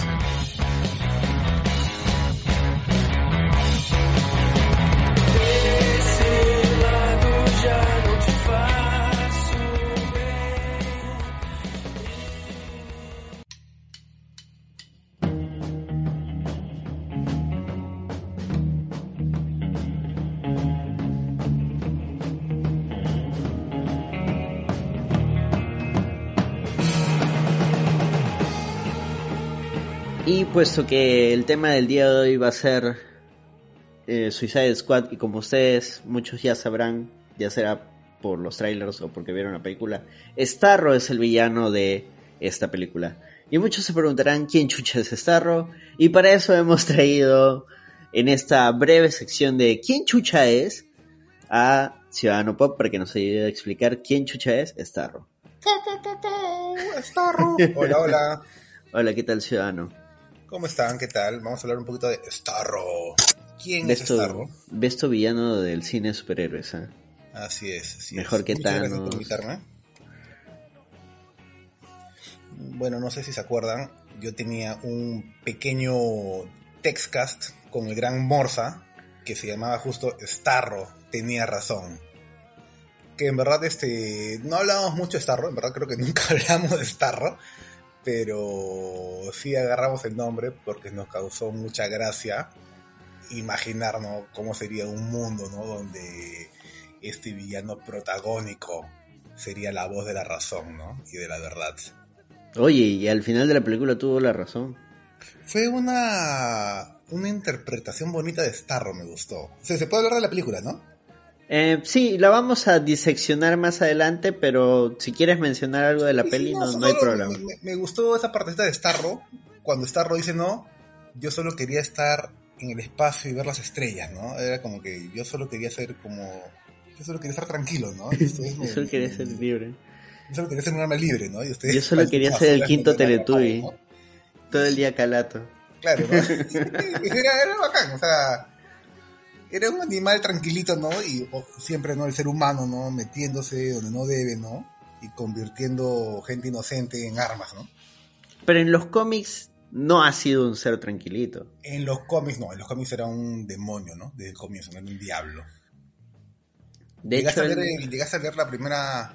claro, el Brave, Brave and the Bold número 28, eh, la primera aparición de la Liga de la Justicia como tal. Que es curioso que aparecen ya como que ya están formados. Claro. y están chambeando. Es un día random de trabajo y aparece Pero creo es sin, sin Superman y sin Batman, ¿no? Eh, Batman, lo que pasa es que llega Starro a la Tierra. Ajá. Eh, les comento un poco el, el cómic. Eh, llega Starro y llega al mar y les habla a sus parientes las estrellas de mar. Y entonces coge a dos estrellas de mar, no, dos, tres estrellas de mar y las convierten como que en clones de Starro. Y empieza a atacar diversos puntos de la ciudad. Entonces la Liga de la Justicia manda una alerta y la reciben todos los miembros, pero Superman está peleando con unos meteoritos que iban a golpear la Tierra, entonces dijo, pucha, los meteoritos son más importantes, si la cosa se pone grave, yo bajo. Eh, ¿Una estrella de Batman, mar o un meteorito? Claro. Mm. Batman estaba con que ya iba a capturar a unos bravos bravos de Ciudad Gótica y dijo, puta, no, estos bones los estoy siguiendo hace tiempo, está huevo. Humpty y Dumpty, ¿no? Pucha, me esperan. Aquaman creo que tampoco sé en qué andaba. Aquaman debió de ser en realidad la respuesta más rápida, ¿no? Estaba... Aquaman, en realidad, ¿y y sabes quién debe saber esto? Este, Carlos debe ser esta vaina. Este, hay un cómic de Grant Morrison donde Aquaman le dicen, oye, Aquaman, Starro es una estrella de mar. Habla con Starro. y, y Aquaman creo que trata de hablar con Starro. Y, Pero es extraterrestre, pues. pero creo que puede hablar, porque creo que comparten las mismas Claro, de hecho Starro lo dice, ¿no? membranas acuáticas, no sé qué cosas cerebrales, y puede comunicarse con Starro. Bueno, él es el avatar de, de todo lo, lo azul, ¿no? De, de- el avatar azul que es el- la vida marítima. Claro, así como Something es el avatar de lo verde, que es toda la vida vegetal. Sí. A través del, del universo, ¿no? O sea, no solo se limita a la Tierra. Entonces, Claro, claro. tiene sentido, tiene sentido. Eh, La cuestión es que al final los únicos que responden son Flash, Linterna Verde, Martian Manhunter y Wonder Woman. Wonder Woman. Y ellos, y ellos, ellos solo se, se lo mechan a, a Starro, lo vencen, lo vencen con cal, como vencerías a una Con estrella. cal, Claro, ahí aparece- este Snapper Car, ¿no? Que estaba ahí, ¿no? Claro, pasa es un- que... la- la- el amigo, ¿no? El amigo de la Liga de Justicia, ¿no? Que es un chiquito, Sí. un chivolo que no tiene poderes, ¿no? Ajá, Pero que, le- que le gusta, ¿no? como Jimmy, ¿no? como Jimmy Olsen. Claro, como Jamie Olsen, claro, ¿no? Y creo que él tenía cal en la cara, algo así, no me acuerdo. No, había estado sembrando unas vainas en su huerto y puta, le dijeron, oye, la cal hace que eh, la tierra sea más fértil. Ah, entonces, puta, estaba todo bañado en cal, y fue el único. Es que es bien tonto, es bien absurdo, pero se entiende, pues es un cómic de los años 60, 70. Claro, era como que ahora estaba viendo, ponte, el, el honest trailer de Suicide Squad y decía, ¿no? ¿Por qué se demoraron tanto en darse cuenta que la manera más fácil de, de evadir a Starro era taparse la cara? Por ejemplo. ¿Por qué más gente no simplemente se tapó la cara? Pero de ahí ha tenido historias más, más pastrulas. Hay una donde explican el origen de Starro, que dicen que... E- Esto sí ya me parece ya... O sea, una vez que agarras un personaje del cual no sabes su pasado, solo sabes que es muy peligroso. Tipo Doomsday, ¿no? Ajá. Doomsday era así, como que una fuerza avasalladora y luego explicaron, ¿no? Doomsday es una creación Claro. de un este científico que odiaba a los kryptonianos y que la puta madre y fue por planeta por planeta. Ya un trasfondo que no sé si aporta la verdad. Porque la idea de Doomsday era creo, solo creo que lo bacán de Starro es, bueno, creo que medio comparte su atractivo un poco con el atractivo quizás de los zombies, que es algo que se propaga como una infección, que se puede propagar de manera muy fácil, porque es simplemente algo que se te puede pegar. Es, es literal, ¿no? Una, una infección, ¿no? Que nos puede caer a todos. En la película mismo llovía del cielo y era como una lluvia. Si te caía, estaba frito. Y no solo eso, te convierte en algo que tú no eres, estás a, la merced de esta gran mente, ¿no? De esa gran mente extraterrestre que te ordena y se apodera de, de tu cuerpo, de tu mente, todo. Sin embargo, tu conciencia y tu espíritu, por así decirlo, sigue latente debajo de todo ello. O sea, tú eres consciente de todo lo que haces, pero no tienes poder alguno sobre tu cuerpo ni sobre nada y si en algún momento Starro te libera y te suelta, ahí es como que, ay, ¿qué hice? No, ay, mío, ¿por qué maté a tanta gente? Ay, qué asco, ¿no? Sí, ¿o ¿no? De hecho, Eh, hay, hay una historia donde Starro manipula a la Liga de la Justicia de Europa. Le dice, no, chichos, necesito su ayuda. Y todos le creen y al final, ah, era mentira. Lo a todos. creo, que, creo que hace poco hubo una versión de Starro bueno, que se llamaba Jarro.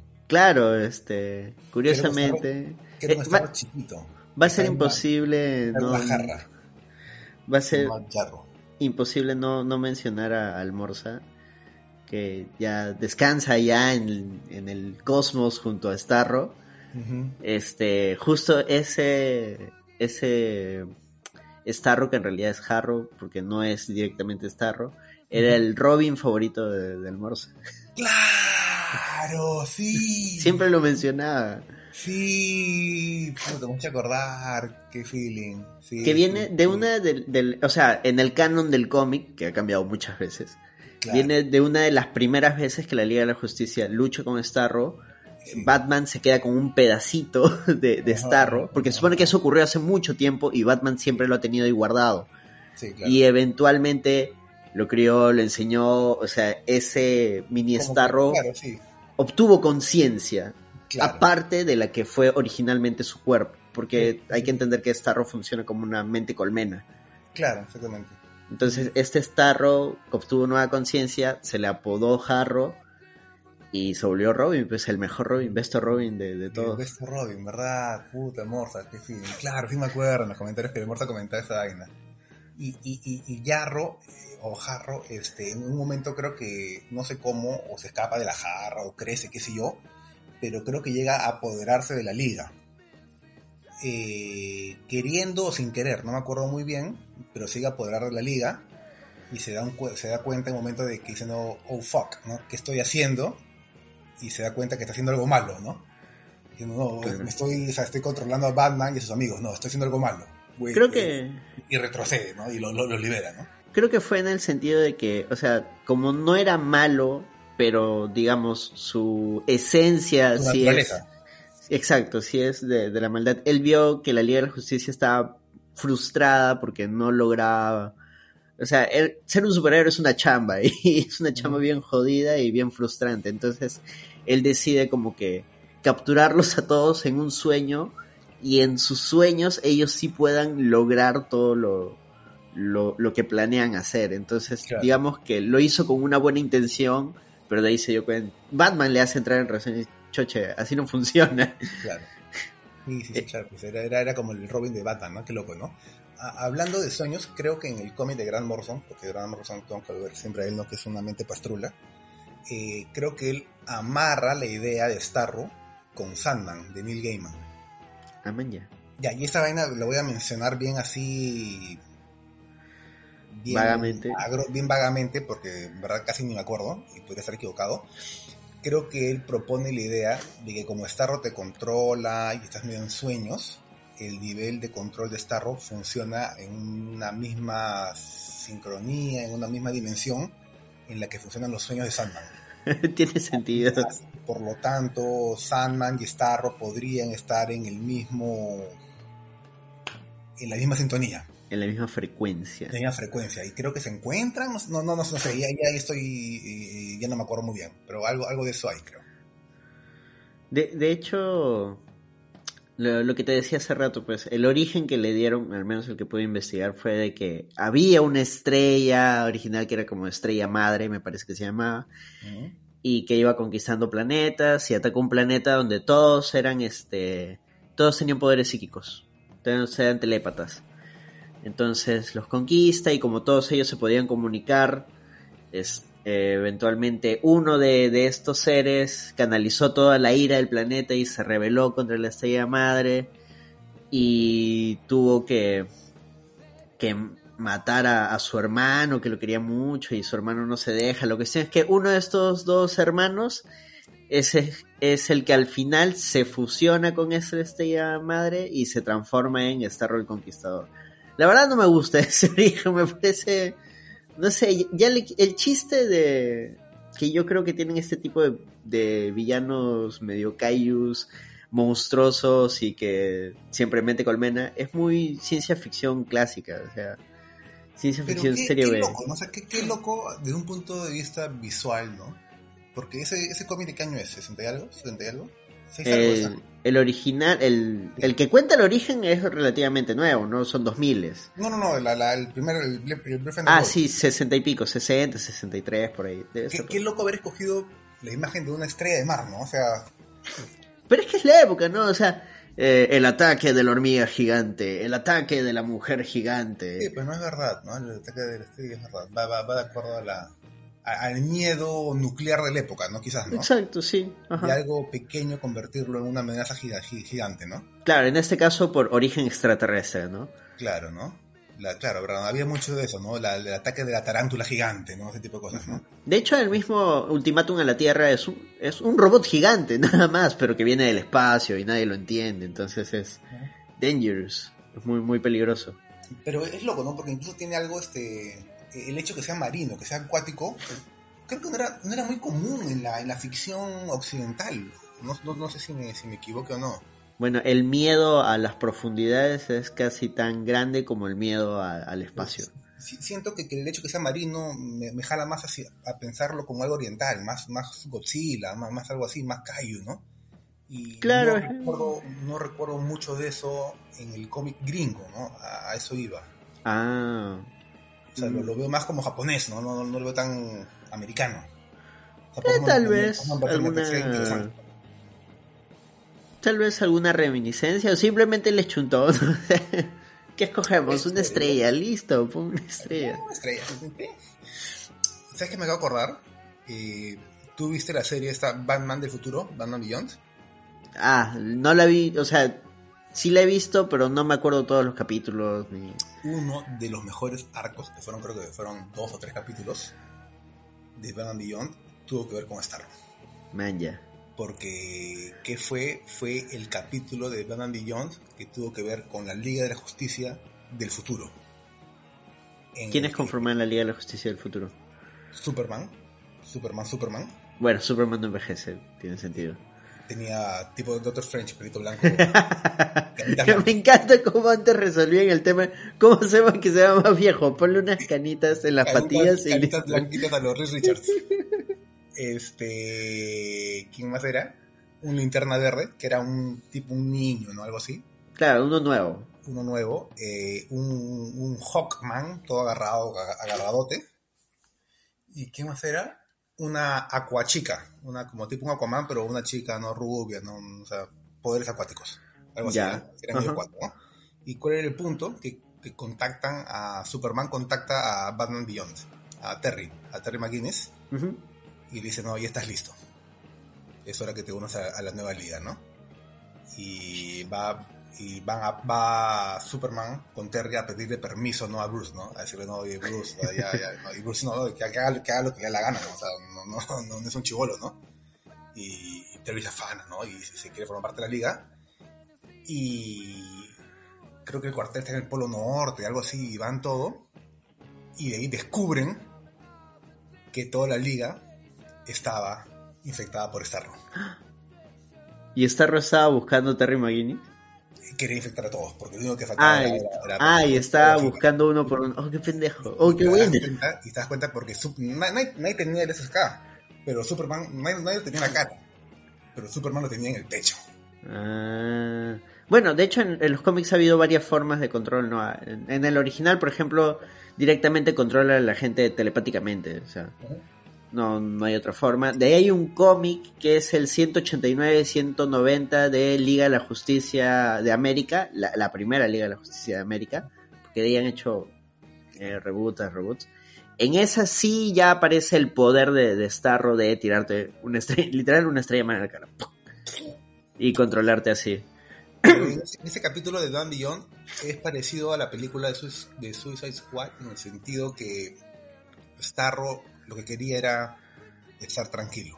Ah, también van, van por ese lado. Quería Era, quería un planeta libre, y al final creo que le consiguen un planeta vacío para que simplemente se propague y, y, y- y nade.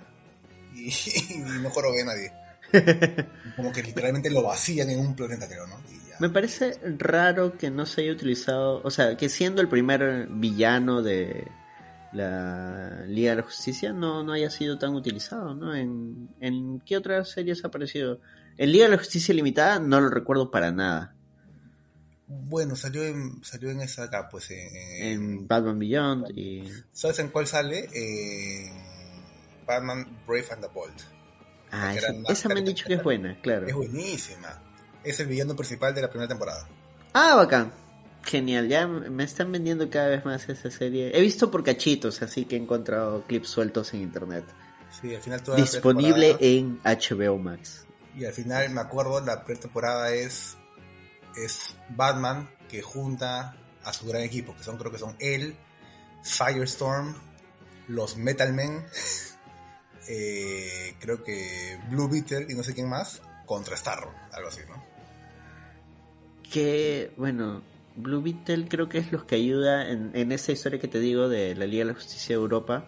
Una vez que Starro los engaña y los caga, ellos van a América, o bueno, llaman a América y piden ayuda a la Liga de la Justicia, que en ese momento creo que eran este la Liga de Giffen, me parece.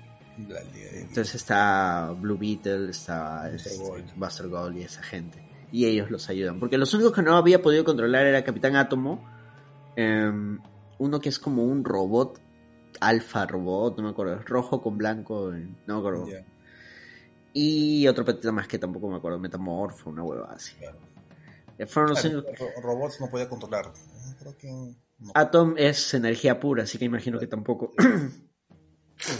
De ahí creo que hay. Mira, es eso, lo- lo- porque también antes de esto me, me puse a buscar, ¿no? Historias de, de Star Wars, sé yo.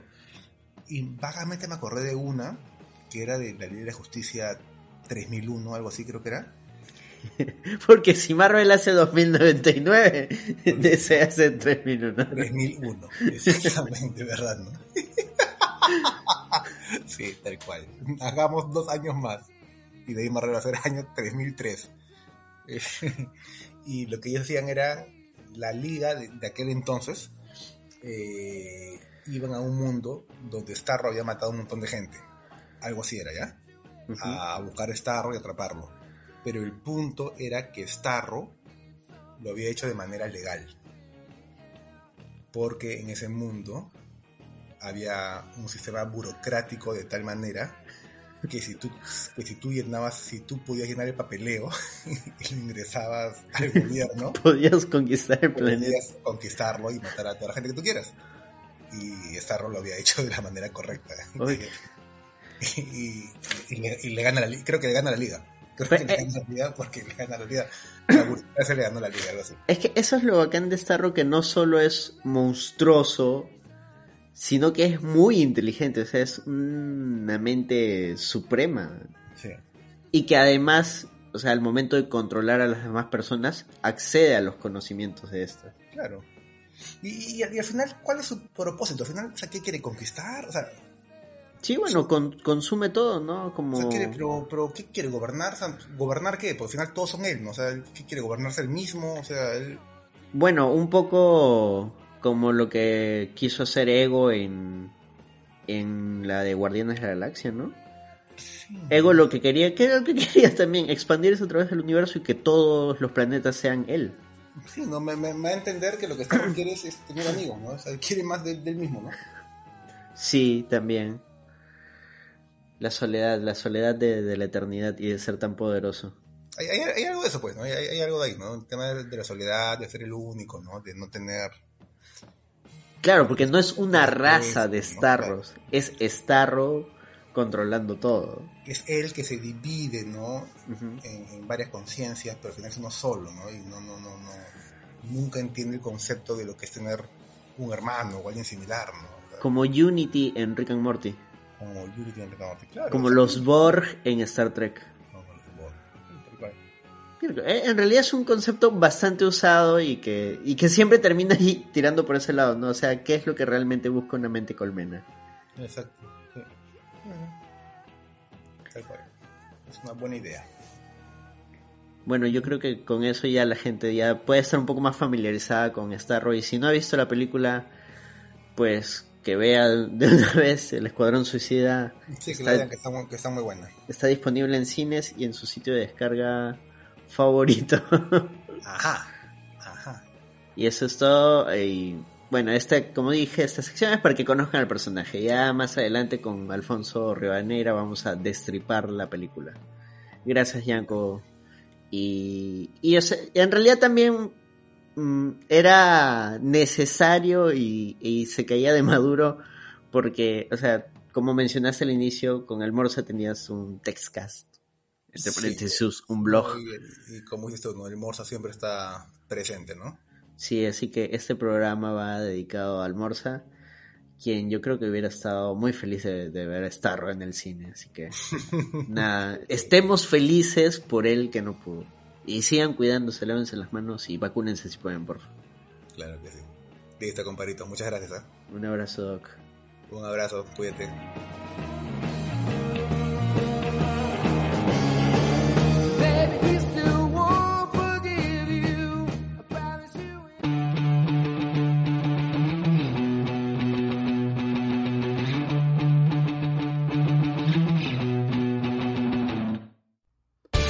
Bienvenidos a El Angoy, tu podcast favorito sobre cultura popular, transmitiendo desde el 2014, siempre con la mejor información sobre cine, televisión, cómics y muchísimo más. Desde Lima, Perú, para todo el mundo.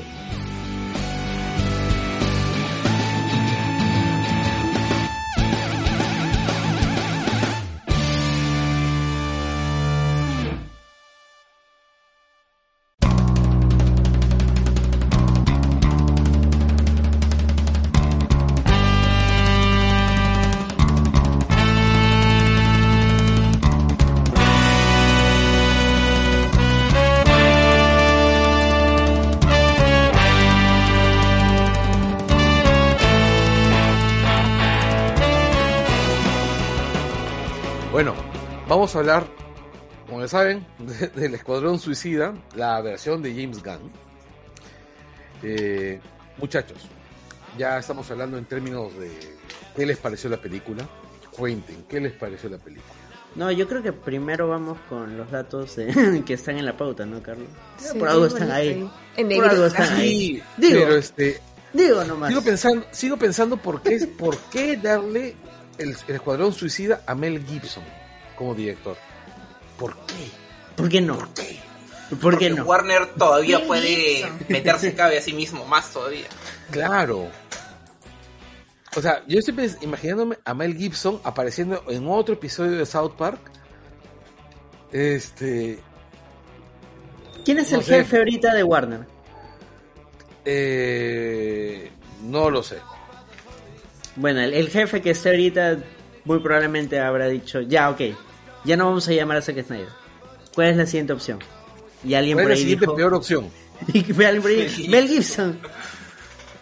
Y la pensaron, An- ¿ah? An-. Pero creo que en el, tema, en el tiempo de, de Gibson había otra persona. Ah, Kevin Tsuzuhara. No sé, había otra persona me parece. O sea, han cambiado, han cambiado como este, antes que entrara Gunn cambiaron como tres CEOs. Acá habían ya lo puesto- fue un acto de desesper- un acto de aprovechar. O sea, fue, vieron que estaba libre y dijeron, ok, esta es la nuestra. héroe, pues Carlos. Los ¿Ah? héroes en Es la ahora o historia, nunca. los héroes a través de la historia son gente que estuvieron en el lugar correcto y, y que aprovecharon el momento. Sí, claro, o sea, vieron a Gunn y dijeron, mira, tenemos a alguien que sí sabe cómo se hace una película. agárralo, agárralo. Antes que se escape. Tírale maíz, ponle una caja encima. Y aprovecharon el momento porque luego, si es que no lo hacían, Marvel ya lo volvió a jalar, pues no. Es que Marvel De de, hecho- todas maneras lo iba a jalar. Marvel lo sacrificó como chivo explicatorio para que Para Trump no los joda. Pero fue como un año y pico, o sea. Claro, pues porque no, No, podía, no, no, no, no podía ser tampoco tan... Este, Sí, te voto y a la semana te O sea, vuelvo a llamar. No, No, no, o sea, este, o sea, en un momento ya este, cuando pasó más de un año ya, en, ya este, hasta mismo Gunn decía este que no, es que el proceso que, de que- que no iba a volver y que, y que, y por ejemplo que Marvel ya estaba buscando directores diferentes para Guardianes 3. Es que el proceso de fusión es un proceso largo, pues. El- el- ahí lo que hizo Disney fue sacrificar a Gunn, nada más, para que no lo jodan con su proceso de, de, de fusión. Maldita sea esa moto, ¿dónde está? Está por mi casa esta vez. No es acá.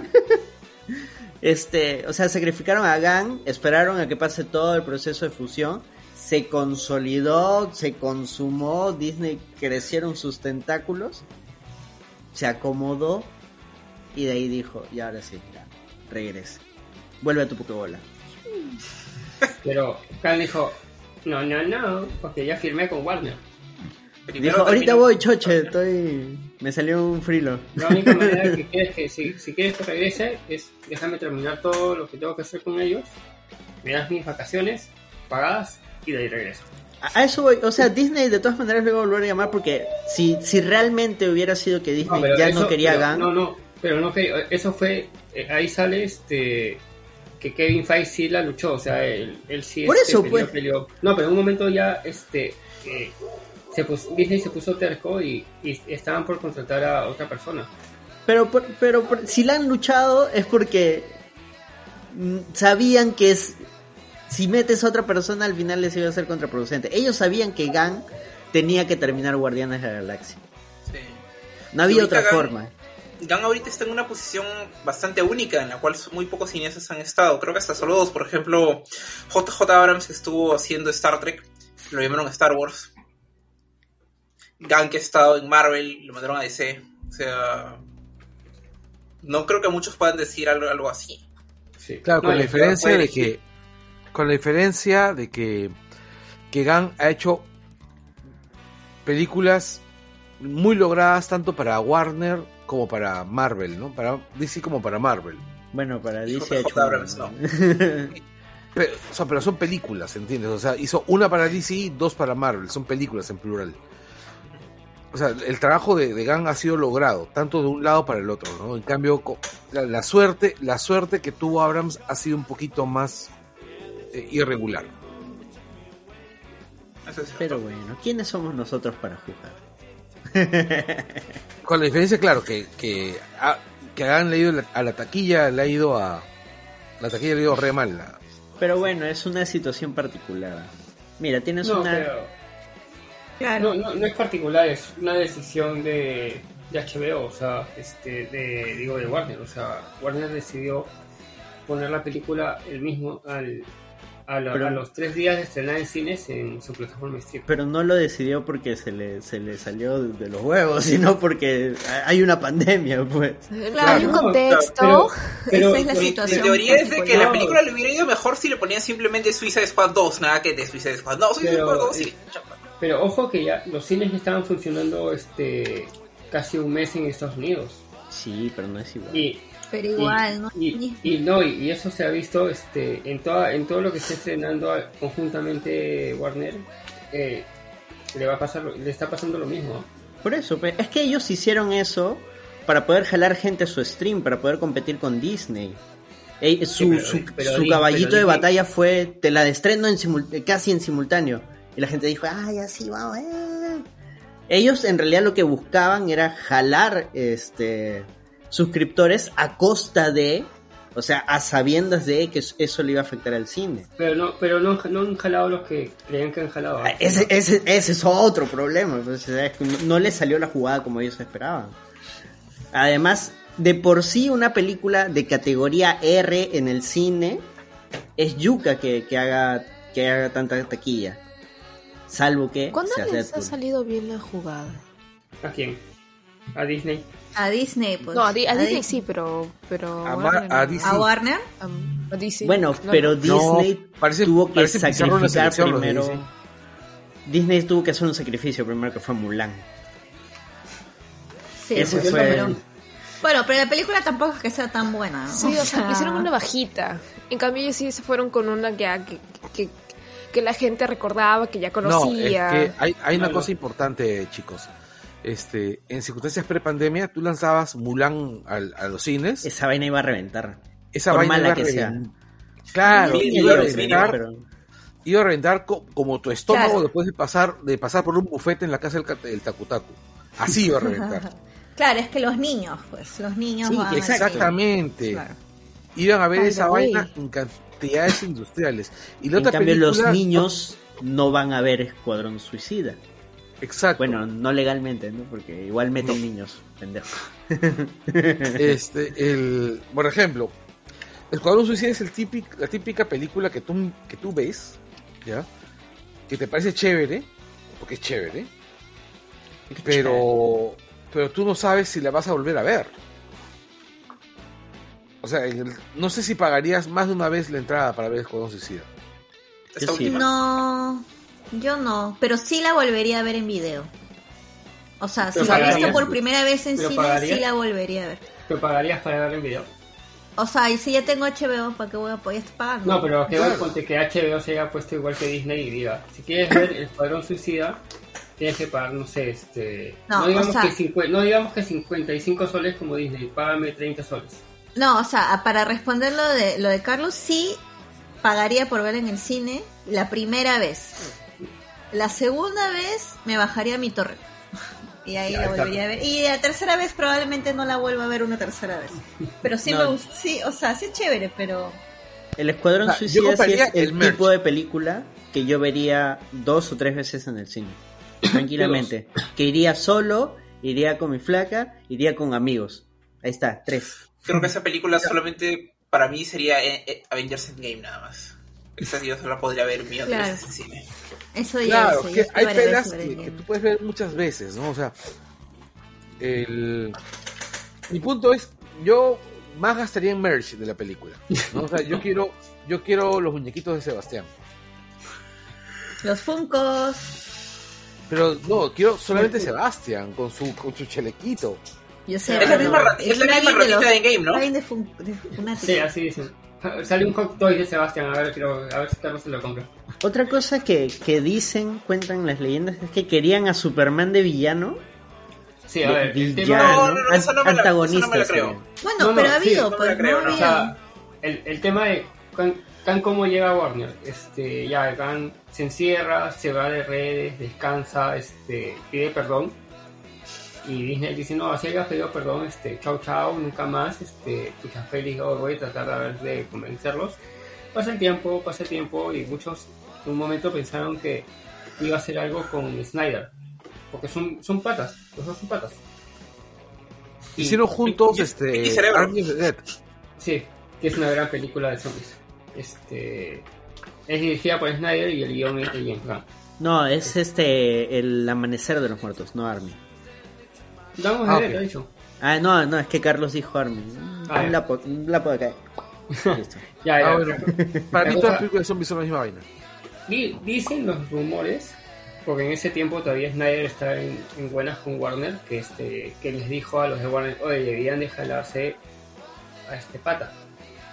Así dicen los rumores. Ya, este, yo creo que puede ser, porque los, do- lo- los dos este, son, son patas y, y se sabe que, que Snyder siempre este siempre hace esas cosas de, de jalar gente a- con los estudios que trabaja, o sea, con los que se siente seguro. Y la cosa es que Warner ya llama a Gam, dice, mira, sabes que este, queremos que hagas una película de para DC Film, para nuestra parte de superhéroes, tú elige. Pero en ese elige como que le insinuaban, como que ellos querían que hagan, este, que haga Superman 2, Man of Steel 2. Porque ya, ahí ya se había roto el tema de Snyder con Warner ya. Este, la cosa es que Gunn le dice, no, yo quiero hacer esto, Escuadrón Suicida. Ya. Y en un primer borrador, este, sí estaba que el enemigo iba a ser Superman. Ahora, justo hay parece que hay un conflicto porque justo el próximo año hay un juego que se llama este, The Suicide Squad Kill the Justice League. que justo el Escuadrón Suicida se, se va a mechar a la Liga de la Justicia. Y es un videojuego por el que Sí, está sí. apostando bastante Warner y, Rock- y Rocksteady, que lo está desarrollando. O sea, le están metiendo bastantes balas, porque el primer tráiler que, que salió de ese juego no salió en el 3, salió en el, en el evento de, de Warner, de DC Fandom. DC Fandom. ujú. Aunque de repente era adrede, ¿no? Como que vamos a sacar el videojuego, ¿por qué no? Ahí hacemos el enganche. No, el videojuego no tiene nada que ver con, con las películas. No, Yo pero tengo- tengo nombre, mis dudas pues. de que hubieran hecho que se enfrente Superman contra el Escuadrón Suicida, porque ese es bien, bien protector con sus héroes. Pues no, si es que ven que algo no es muy heroico, no, no los ponen al Además caso. yo, además, yo creo que es verdad porque por eso le mete esa chiquita de- del tema de Bloodsport también. Hmm. Bueno. Bueno.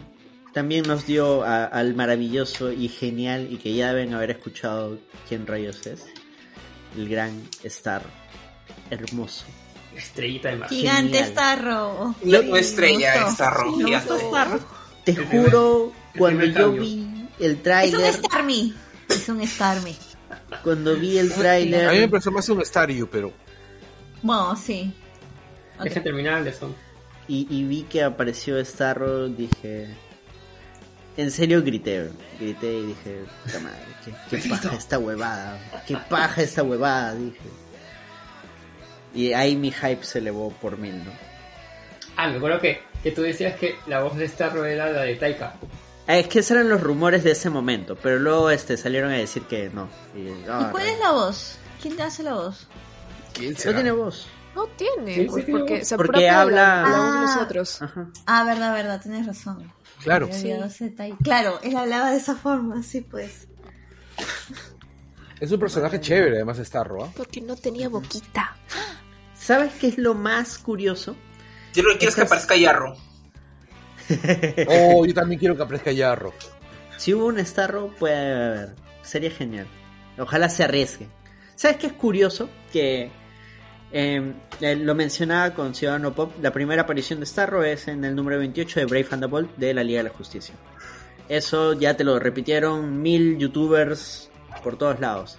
Pero lo que no te han dicho es que la primera aparición del Escuadrón Suicida, no del que hemos visto en el cine, sino del nombre Escuadrón Suicida, es en el número 25, 26 y 27 de esa colección Brave Thunderbolt. O sea, los tres números anteriores a la primera aparición de Starro son el Escuadrón Suicida. No están conectados por historia, pero yo creo que por ahí estuvo, estuvieron los, los tiros de, de Gunn de por qué elegir a Starro. Porque es un poco random, si te das cuenta. El, el Escuadrón Suicida poco o nada tiene que ver con Starro, salvo que veas la cronología de Brave Thunderbolt y digas, sí, efectivamente, el Escuadrón Suicida salió un poco antes que Starro. Ahí, en los números consecutivos. Yo creo que, que eso lo pensó Gunn, o le ligó, una de Claro, dos. claro. Y aparte él ha tenido el, Escuadrón Suicida como uno de sus referentes en el cómic, pues, ¿no? Él, él mencionaba de que eran, que lo leía de joven y todo eso. Claro, utilizó la versión de... Se basó bastante en lo que sería la, la etapa de Ostrander y de hecho sale Ostrander. Es Claro. uno de, de los científicos. Además- te coloca las bombas. Además, a Ost- a Ostrander le gustó la película. Claro, también le gustó la primera, ¿no? Ta- También dijo. Yo imagino que lo que le debe haber gustado mucho es aparecer y el cheque y toda la huevada. Oye, sí, por- esos tipos merecen más plata de la que le dan. Por ejemplo, hace poco revelaron que el cheque para que te calles de Marvel es solo 5000 cocos, una invitación a la premiere y no te quejes más causita. Ahí quédate. Bueno, y, a, y a veces no te invitan. A Claro. veces te dicen, te invitamos, pero tu nombre no está en la lista. Y eso le pasó Sí, a- sí, sí. Al de... Ay, ¿Cómo se llama este? El de Winter Soldier, ¿cómo se llama? el que? Ah, ah, Brubaker. Sí, Brubaker. Estaba con el otro Ah. pata este, para entrar a la fiesta y los de seguridad le dijeron, no, señor, usted no está acá. Y como que, oye, ¿tú no sabes quiénes somos? No, no sé Tú, era. tú no, tú no, tú no esos personajes son nuestros. La cosa es que este... No, señor, no te da su invitación, señor. Eh, No, no, no, no. No, no, no me acuerdo bien si es que dijo que, o llamó a, Se- a Sebastián Stan, o justo Sebastián Stan vio, vio ese, ese, ese momento y los hizo entrar. Claro. Qué mal, Marvel. Sí, Mal pues. ahí, Marvel. Sí, sí, a Brubaker le cae más plata por ese cameo en Winter Soldier que por que por lo de sus personajes que salen en la película. Bueno. Ah, sí. Ah, él también dijo eso, ¿verdad? Sí me acordé. Otra cosa genial que nos dio esta película, pero fuera de cámaras, fue al Polka Dot Cat. Ah, sí. Polka Dot Cat, Ah. qué lindo. El gatito Sí que adoptó vi. David Datsmalchian. No, no sé cómo se pronuncia ese nombre. El, Sí, el Jonathan, para mí lo- el Jonathan actor. es igualito a Jonathan. Para Jonathan es, es el nuestro ilustrador. El, Sigan el a de las caricaturas. Sigan a Helix. Helix, 54 en Instagram. Así es. Este, No, el- Man. Hubieron bastantes cosas bonitas este, que, que Gan compartía cuando estaban filmando en Panamá. Este, lo primero fue pucha, el tema de extras. Este, llegaron un montón de mascotas. También alguien, alguien- me- no sé si alguien del cast o alguien de la producción también adoptó un par de perritos y también se los, se los, se los llevaron para Estados Unidos. Antes de cerrar con, con el actor, aparece en, en una de las películas de Batman de Nolan. Claro, en, en la tercera, él es el que se sacrifica. También sale en Ant-Man. No se sacrifica. No, No, en la de como Nolan Es uno de es los uno de los policías. Es uno de los policías. sí. En Sí, que le disparan a Gordon. En Dark Knight aparece. Ajá. Claro, Ya, ahí. Ahí está. Sí, no, no era la única loca que lo recordó. Excelente. Sí, sí, Es uno de esos, los llamados character actors, ¿cierto? Que es porque tienen un rostro muy particular y los llaman siempre para personajes así inolvidables, algo así. Sí. Ha salido Ajá. en Sí, más de una claro. película de superhéroes. O sea, e- Sí. él es el, el verdadero personaje del multiverso. Mephisto. It's a superhero. Y ahora Bueno, tiene sí, su gatito. este- Qué genial, weón. Y le hicieron su ropita, la de vestuario le hizo la ropita de Polka Dot. Sí. Ay, qué lindo. Se nota que se han divertido. Yo creo que por eso eh, hay algo que suelo repetir y es que cuando sea el artista que sea, un actor, un músico, eh, dibujante, lo que sea, si el artista está disfrutando, te lo va a transmitir. Ah, definitivamente. Claro, Pero, ¿cómo no se han divertido en la película anterior si hasta se tatuaron el... Es- los, era exactamente lo que iba a decir yo. Que, que Jared Leto les, les dejaba condones usados. ¿Qué chucha tienes hoy, Jared Leto? ¿Qué chucha Una gallina tienes. Eso no es divertido. Eso es lo contrario divertido. Ahora, dicen que, dicen que justo trabajar con Gang es bien divertido y, y no es tan este, estresante. O sea, lo mismo han dicho este, eh, los actores de Guardianes. Claro, ah, ellos aman trabajar con, con James Gunn. No, sí, sí, sí, hasta, Ba- hasta Batista dijo de que, oye, si lo votan este pata, me quito yo también, ¿ah? O sea, Sí. se fregan todos, se acabó el Perú. Oh, Batista iba, dijo, bueno, Sí, yo a quitarse. Batista iba a ser King Shark. Pero estaba grabando la película de Snyder, de los zombies. Ah, Y, y, y esta huevada de- del Escuadrón Suicida la han grabado así, creo, en dos semanas. Ha sido así en dos patadas. Porque era, no hay tiempo, estamos, o sea, había presupuesto, pero el presupuesto para todo lo que querían hacer era limitado. Entonces, choche, máximo una, dos tomas, no hay más. Y grabamos al toque. Entonces, por eso no había chance de, oye, te espero, no te preocupes, termina de grabar. No, era, oye, ¿quieres ser? Ahorita, ya, sales, ya, ven, ven, te espero, unas chelas, cerrado. claro.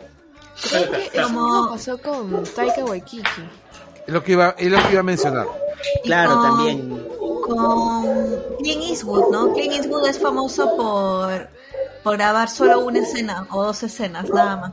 Pero es- ese es por su estilo de, de trabajo. Ese es por su estilo. Ese es, Ese es un claro, su estilo, pero no te da, no te da espacio para equivocaciones. Pues, ¿A ¿no? que era Que por plata? hace, hace, hace que los actores se pongan más tensos todavía.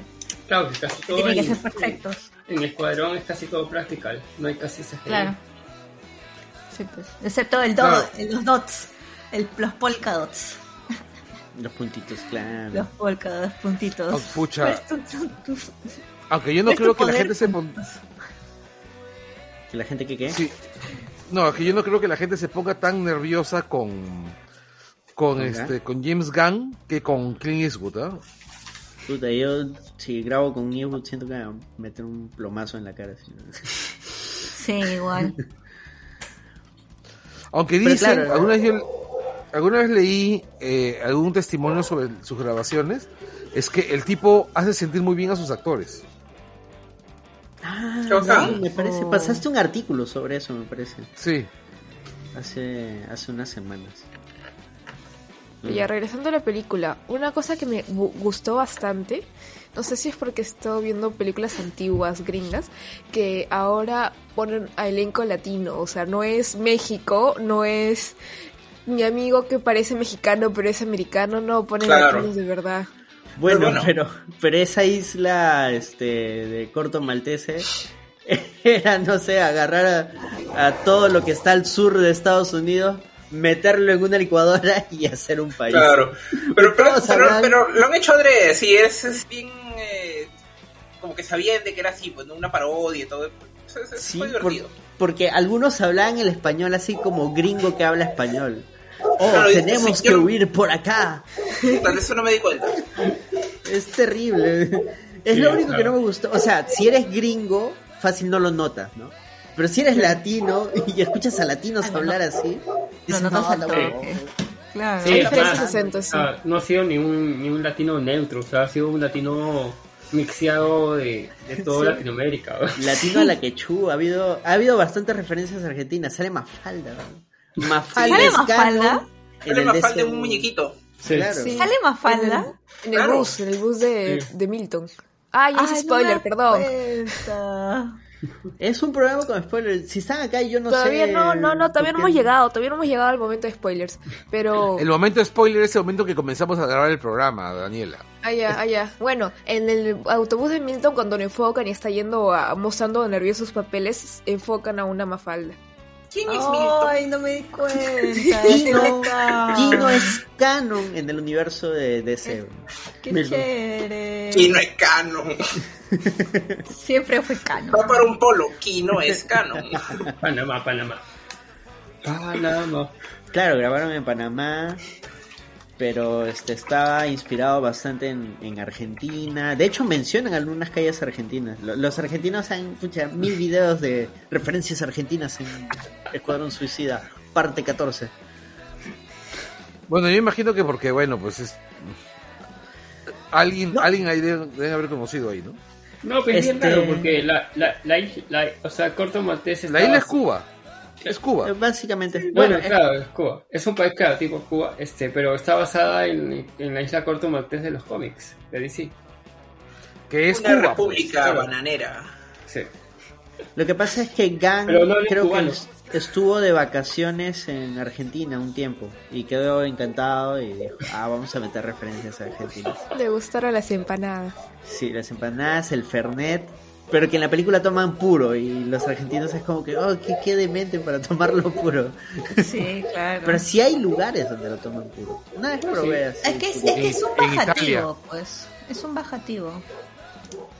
Se debe tomar puro, supuestamente, pero es muy fuerte. Preguntas, Es como- pregunta suelta. ¿Qué cosa? Perritos, De los perros. míos no son. sé. Por mi casa están ladrando. Voy a sacar el ruido del micro. Ah, ya.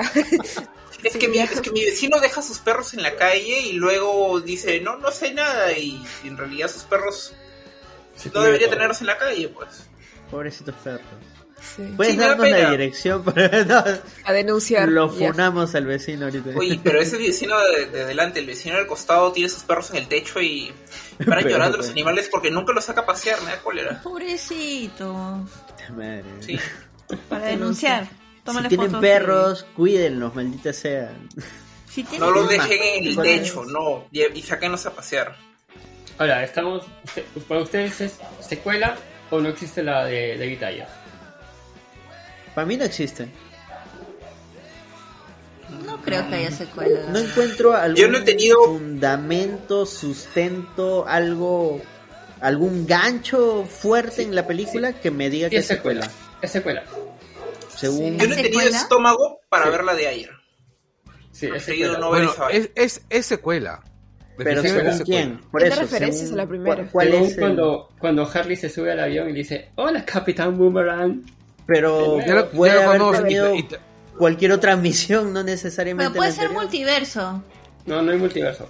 No, por- por eso, inclusive cuando ya están allá, les recuerda a los que ya fueron antes cómo era lo de la, la, la cosita esta, la piu piu piu, en el piu Es, piu. eh, es Ya más, saben cómo es el negocio. ¿eh? Pero recuerden que ajá. el Escuadrón todo- todo Suicida el- todo ha tenido speech. varias visiones. Claro, pero todo el, todo el speech de Harley Quinn en esta película se nota, se nota leguas que, que sí existe en, en el mismo universo que la película O sea, de...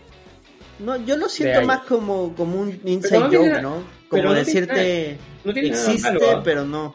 Pero no tiene nada de malo, porque es justo eso lo, lo, lo divertido de, de este grupo de antihéroes. No, es que, es que si, si fuera secuela, directamente habría referencias más contundentes. Yo siento que son simplemente chistes para decir, ah, mira, parece que es referencia al anterior. O sea, No, para creo que mí no lo han es- hecho justamente por, para hacer, o sea, entre comillas, borrón y cuenta nueva, pero sí ha existido, sí hemos hecho esta cagada, pero, pero vamos a hacerlo mejor. Mm, Puede ser. Mm, Porque Y hay varias películas Porque que lo hacen, por ejemplo, Gamble, Fox eh, lo ha hecho ya. y, y Gamble eh, lo, lo pone en, en los créditos a David Ayer. Muy amable su parte. Ayer está como productor. bien gente con Ayer. Bueno, es No, que no, no, el, no el tema con Ayer es que hay que decirlo así, o sea, independientemente de que su película haya sido una cagada y que buena parte de esa cagada haya sido por culpa de la edición del estudio, este Warner lo ha maltratado bastante. O sea, Mm, Warner lo ha maltratado todo lo que le ha dado la gana. bueno, y bueno, este, pues eh, al- creo que sale como productor, igual hasta Zack Snyder sale como productor, todo el mundo sale como productor, Carlos sale como productor. No, no sale como productor.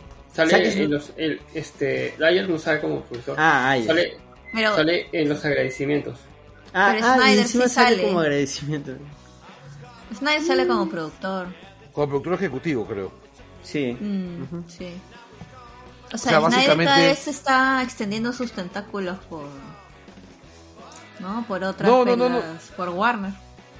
No, no es que, es que no es que haya extendido sus tentáculos, sino que cuando él firmó para una cantidad de películas como productor ejecutivo, nada más. Y tiene que seguir, y, ese, y, y los ha y le han pagado por esas películas. Claro. Entonces su nombre. Claro, su, nombre va a seguir Si apareciendo. lo sacan, si lo sacan le tienen que pagar más. Ah. Exacto. Pero ¿no creen que se haya involucrado? Yo creo que Claro. sí. Bueno, él no ha mencionado repente- nada y tú sabes que Snyder se tira un pedo y lo anuncia. Claro. Sí, Si ese hubiera huevón estado metido, él ya estaría, no, este, esto fue idea mía y miren, acá tengo las fotos de cuando estuve grabando el culo de James Gunn en blanco y negro, tengo acá mil fotos. Snyder es, es el que hace esas cosas.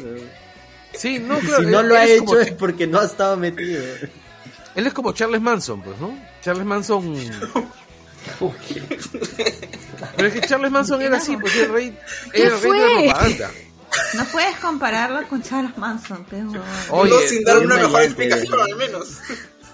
Ya, a lo que ¿qué yo voy es. ¿Ustedes recuerdan Mindhunters? Cuando en Mindhunters, cuando están entrevistando a es- al, al- al asesino, dice. Le preguntan por Charles Manson, dicen, no, Charles Manson es. Si Charlie se tira un pedo, todo el mundo lo va a saber. Si Charlie se masturba en la mañana, todo el mundo lo va a saber. No hay nada que haga Charlie que no lo mencione.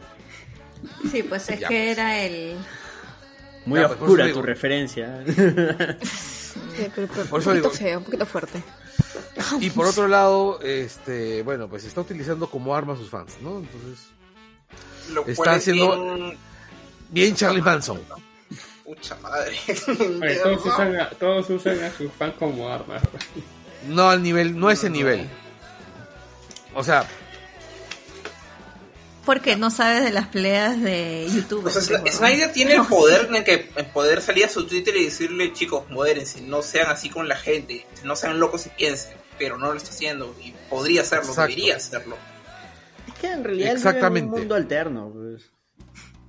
en fin, en fin, no es el tema, no es el tema de la película, del podcast de hoy. Sí, este, bueno. el bueno, volviendo a Escuadrón Suicida, ¿Qué tal una vez que empieza es paja. En general, Sí. a mí me gustó la película como miércoles. ah? Me ha gustado la de hecho, música. ah, Es ¡Qué divertido. es bacán! Sí. De hecho, a mí me parece Bueno. que es la mejor película que he visto de, de, de DC, o sea, del DC Extended Universe hasta el momento. Sin dilaciones, sin ni Ah, es que- murmuraciones, ni, ni dudas. DCU ya no existe, Carlos. Eso ya olvida. De lo que, de lo como miércoles se llame, la serie de películas que sí, estaba haciendo sí. sobre Aunque han confirmado que el DCU es un nombre interno.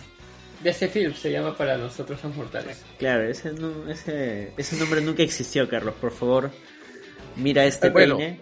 Su- Y- Suena mejor que suena mejor que el universo que ha creado Sony. ¿no? El Spider-Man verse. El, universo cinematográfico. De Marvel, Ah, Sony. Sony haciendo un universo con todos los personajes eh, secundarios hasta lo, hasta el lado. Un poco más van a hacer a la tía May Spider. Eh, ¿Tú te imaginas que Pero saquen no. la película de la tía May dirigida por Haneke? ¿Sabes que basado en el cómic de Mark Miller.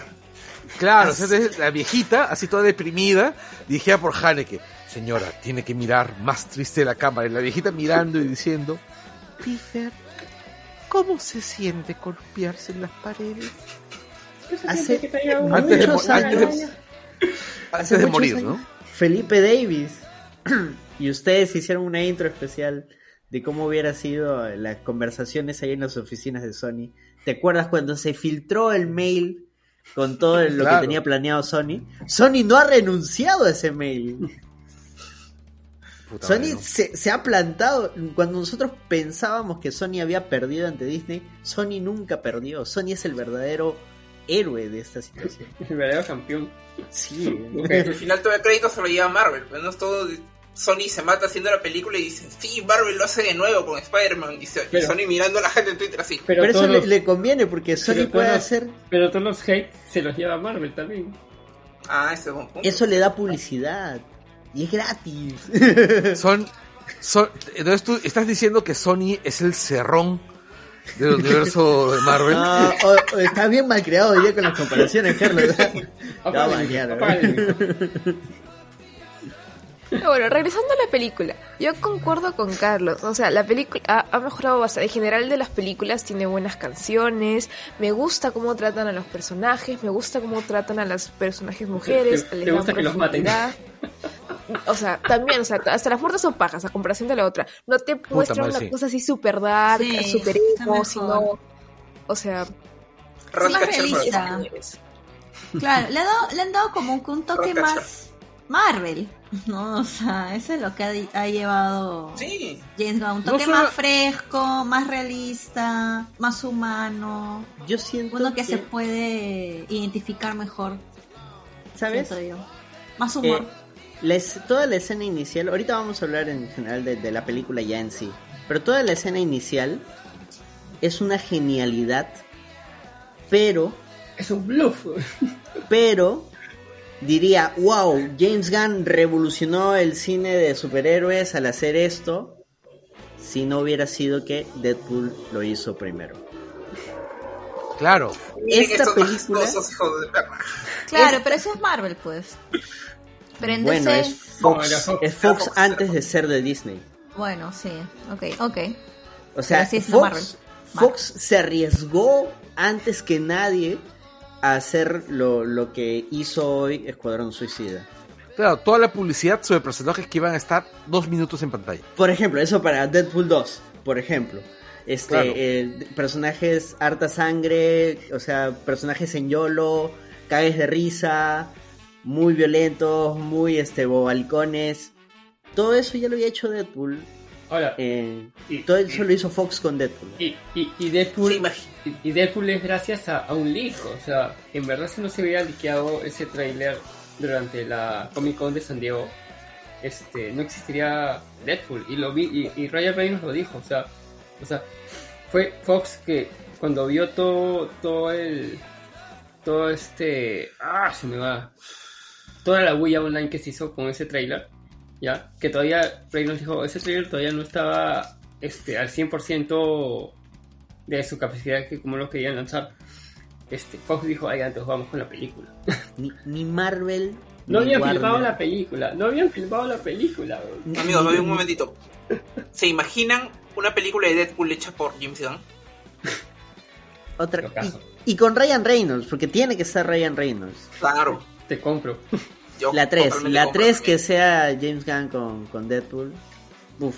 Mira, Brolin, yo sí espero, yo sí es, sí, sí compro una película de, de Deadpool dirigida por James Gunn, pero temo que nos den una película de Deadpool dirigida por Taika Waititi. Lo más Que no me quejo, ¿ah? Oye, pero Thor Ragnarok estuvo bacán, ¿ah? Es que a ¿Cuál? Carlos no le gusta. O sea, no me, o sea, no me, lo más probable es que vayan por Taika, pero yo creo que James Gunn le va mejor al, al humor de Deadpool que, que Taika. Exactamente. Taika tiene otro tipo de Sí. humor que no le tiene también a humor, Deadpool. este, humor sin sangre. Claro, es un humor un poco más infantil, por así bueno, decirlo, no sé. ya, ya ha jugado con este humor de romper la cuarta pared con la película de los vampiros, What We Do in Shadows. Es pero- pero el buenaza. Sí, pero el humor también sigue siendo medio diferente No a Deadpool. ¿no? No sé, no siento que... Ahora, el que, el que maneja todo ahí en Deadpool es Ryan Reynolds.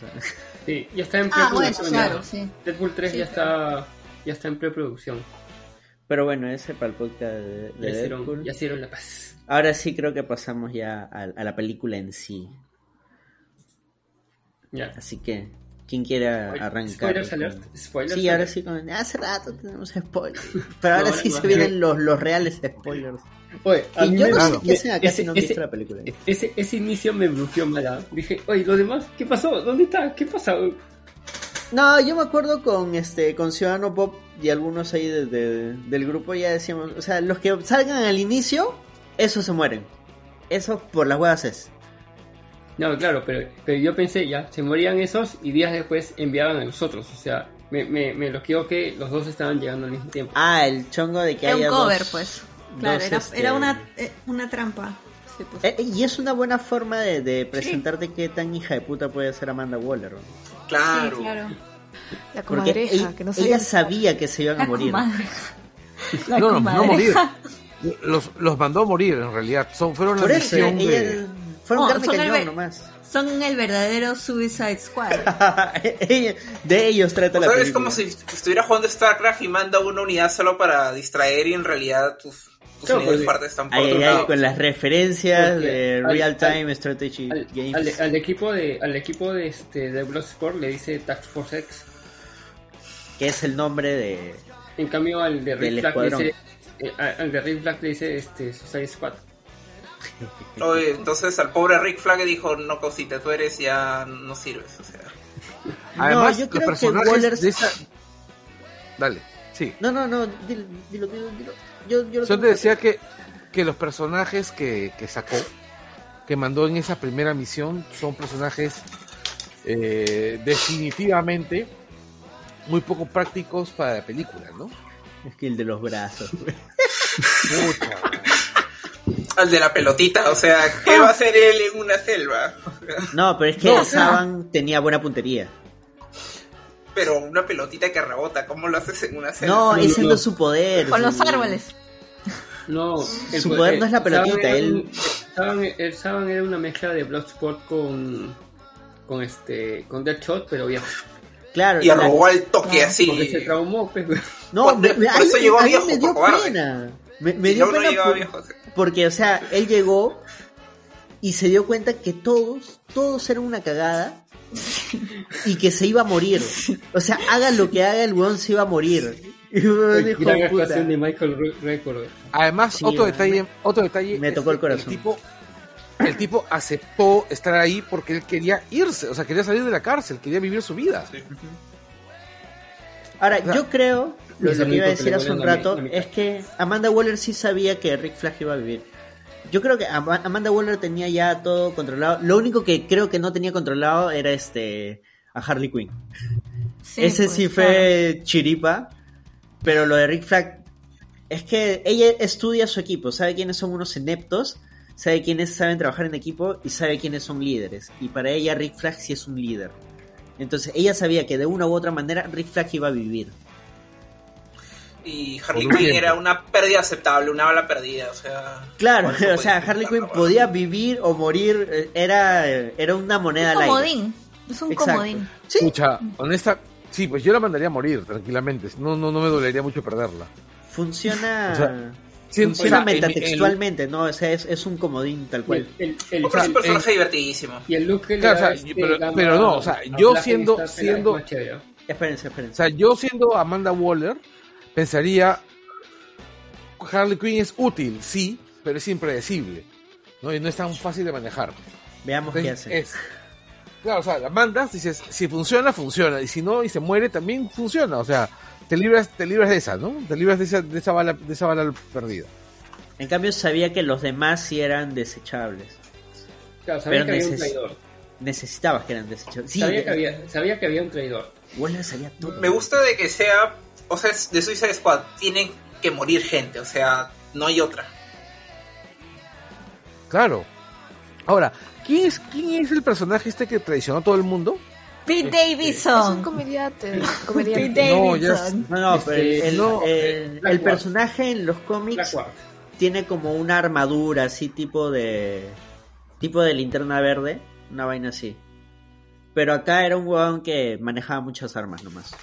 ¿Cómo se llamaba el personaje? Black Pete. Davidson. Blackguard, dice Javier. Pero no importa, la cosa es que lo han puesto ahí porque es Pete Davidson. Le Nada más porque. Porque es fan el huevón. Traitor. Javelin también se, se murió. Y todos Bueno. mueren de, de maneras bien grotescas, horribles. Este, Mon- este, la alienígena, Mongal, que se lanza la Mongal, Ah, que, es, que es la sobrina, la hija de Mongul. El dueño de este planeta batalla. Claro, la hija de- Y aparte que es este... Se supone que Mogul está esperando que maten a todos sus hijos, ¿no? Ah, seguro hizo un trato con Amanda Waller. No, o sea, Mogul siempre pide que maten a sus hijos, ¿no? Mogul, el de primera batalla... Sí, claro. ¿Por Ojalá traigan a Mogul para villano de alguna de Superman. Porque la idea es que villanazo. cada uno... Es que se supone que alguno de sus hijos lo va a derrocar. Ah. Como Saturno. Ah, ok, como Cronos. Claro. Sí, Un Saturno que no quiere, no quiere mancharse la mano. No, no, yo lo tercerizo. sí. así es. Esa vaina, cuando, cuando todos Qué mueren, chamba, luego viene la, la edición de vamos a acercarnos a ver cómo murieron todos. Y te muestran a todos carboncitos, sin cabeza. Whistle que se Claro. ahoga, pues pobrecito, ¿eh? Me dio pena. No, pero sobrevive al final. Sobrevive la comadreja Sí, pero cuando... que come niños. La comadreja que come niños. Ah, bueno, pero es un animal, pues, es un animal. Bueno, en realidad, ¿qué? Es un. Es un experimento, ¿no? Comen, las comadrejas un- comen huevos. En el, en el cómic era un pata Sí. que se disfrazaba de comadreja. Bueno, menos mal. Yo soy la comadreja. Está Faltaba faltaba Jaimito. Jaimito. Ay, Dios santo. De ahí. De ahí, o sea, I, hay I algo am Whistle, ¿no? que me gusta en general de la película y es que es muy cómic. Tú puedes agarrar algunos fotogramas de, de, de la peli, pasarle este filtro o volverlo dibujo y listo, tienes un cuadro de un cómic, un panel. Y- Hasta y- las transiciones. Claro, y mire, está bien, y está bien logrado, no como el Hulk Young Lee que tenía unas transiciones de que nada que ver. O sea, esta sí hizo bien el efecto cómic. Y las, este, los títulos, cómo se formaban con, Sí. con cosas del, del ambiente. del entorno. En eso, en eso tiene un poquito algo en común con el Snyder Cut, que está dividido por capítulos. Pero ese está bien dividido por capítulos. Ay, ay, ay, ya te iba a tirar un tabazo. eh. No, no, no, hay forma. Esa Oye, ¿sabes de qué cosa me dio mucha risa? Es que cuando están en la, en la, ¿cómo se llama? En la, en la playa, a Bueno. punto de morir todos, y The, Detachable Kid se levanta y separa sus brazos, todos dicen, ¡Oh! ¿Él es The Detachable Kid? Entonces tú esperas que, ¿cómo se llama? Que, que sea paja, o sea, que haga algo chévere, ¿no? Huevadas así. Ellos vamos a darle, a darle lapos a los otros patas, ¿o sea? ¿Quién Tiene el poder de? Baggy de One Piece, pero Monse. Oye, ¿verdad? Es Pero el parece payaso. Baggy. Es Baggy de Clown. Claro. Pero súper recontra Monse. Y el personaje Claro. lo, lo interpreta el pata pata de James pues. Este, que Claro, es, que este, es el gran Nathan Fillon. Nathan Fillion. Sí. No Al me fin, acuerdo. una película de superhéroes. Habían hecho una petición, no me acuerdo en qué estado de Estados Unidos, para quitar una estatua de un antiguo este colonizador, héroe de estos Ujú. gringos, y cambiarlo por Nathan Fillion. Ah, sí, sí, sí. Sí, ya lo Claro. compartí en Twitter. Este, Nathan Genial, Fillon como quién, como, como este, el- como su personaje Serenity de Firefly. No, no, No, o sea, hay una estatua X y querían que cambiarla por, la- por, por, por una estatua de Nathan Fillion. Y eran Sí, le- Fillion, no sé qué cosa, este, hashtag, y hasta Gam se puso a también a Claro. hacer chongo con eso. le, le escribieron a Gang, le dijeron, no, por Y, favor. y Nathan Fillion se fue, se fue a este pueblo y se tomó una foto con el cartelito donde decía para que pongan su estatua. Qué paja esa vaina. se prestó para la, para la. Genial. No, el pata más fans, o sea, este. Siempre que hay, bueno, cuando habían Comic Cons, este. Él, él siempre trataba de, de que, este. quedarse el mayor tiempo para, para los que iban a para su firma o u otra cosa. A ver si, de- del escuadrón, o sea, del verdadero Task Force X, Eh, cada uno tiene un arco que, o sea, inicia y se cierra. El rollo con este, con Bloodsport es que Amanda Waller le dice, yo te voy a volver un líder. Y ese además tenía varios problemas con ser papá. Y al final de la película se resuelve eso. El weón de Polka Dot Man quiere morir al inicio y ser un super... Y, y bueno, lo crearon para con el anhelo de ser un superhéroe. Y llega el final de la película y cierra también su arco. Eh, el weón de Peacemaker eh, Sí, dijo que buscaría cumplir su misión a costa de todo, bla. Y Y llega al final y, y cumple su misión a costa de, de todo. Esa, esa parte me pareció una movida bien arriesgada y bien genial lo que, lo que hicieron con Peacemaker. No, a mí también me pareció brutal, o sea, porque es cuando el personaje, cuando el, el- el personaje este de mm, Ratcatcher 2 le dice, ya tienes el disco, ¿por qué me quieres matar? Él le dice, porque soy cuidadoso. Y yo me quedé, No, nada, perso- nada personal, pero soy cuidadoso, una cosa así. Y, y ahí, hay- y ahí, hay- ahí- ahí justo Dan cuenta una historia. El- el- en, su- en el primer borrador, este Peacemaker moría, moría también Ratcatcher 2, pero al ver cómo John Cena y este y Daniela, ¿cómo se llama la, la actriz? Este, ah, acá lo tengo apuntado. Melchor. Seguil, seguil. este, Daniela Melchor, este, le pusieron tanto, tanto punche y tanto sentimiento a sus personajes, es, es que cambió durante la filmación eh, esa- este, este, el final de sus personajes. Es muy lindo el personaje de Ratcatcher 2. Y que Oye, también- mínimo ella tiene, ella tiene que aparecer en Birds of Prey 2, no hay forma de que no aparezca.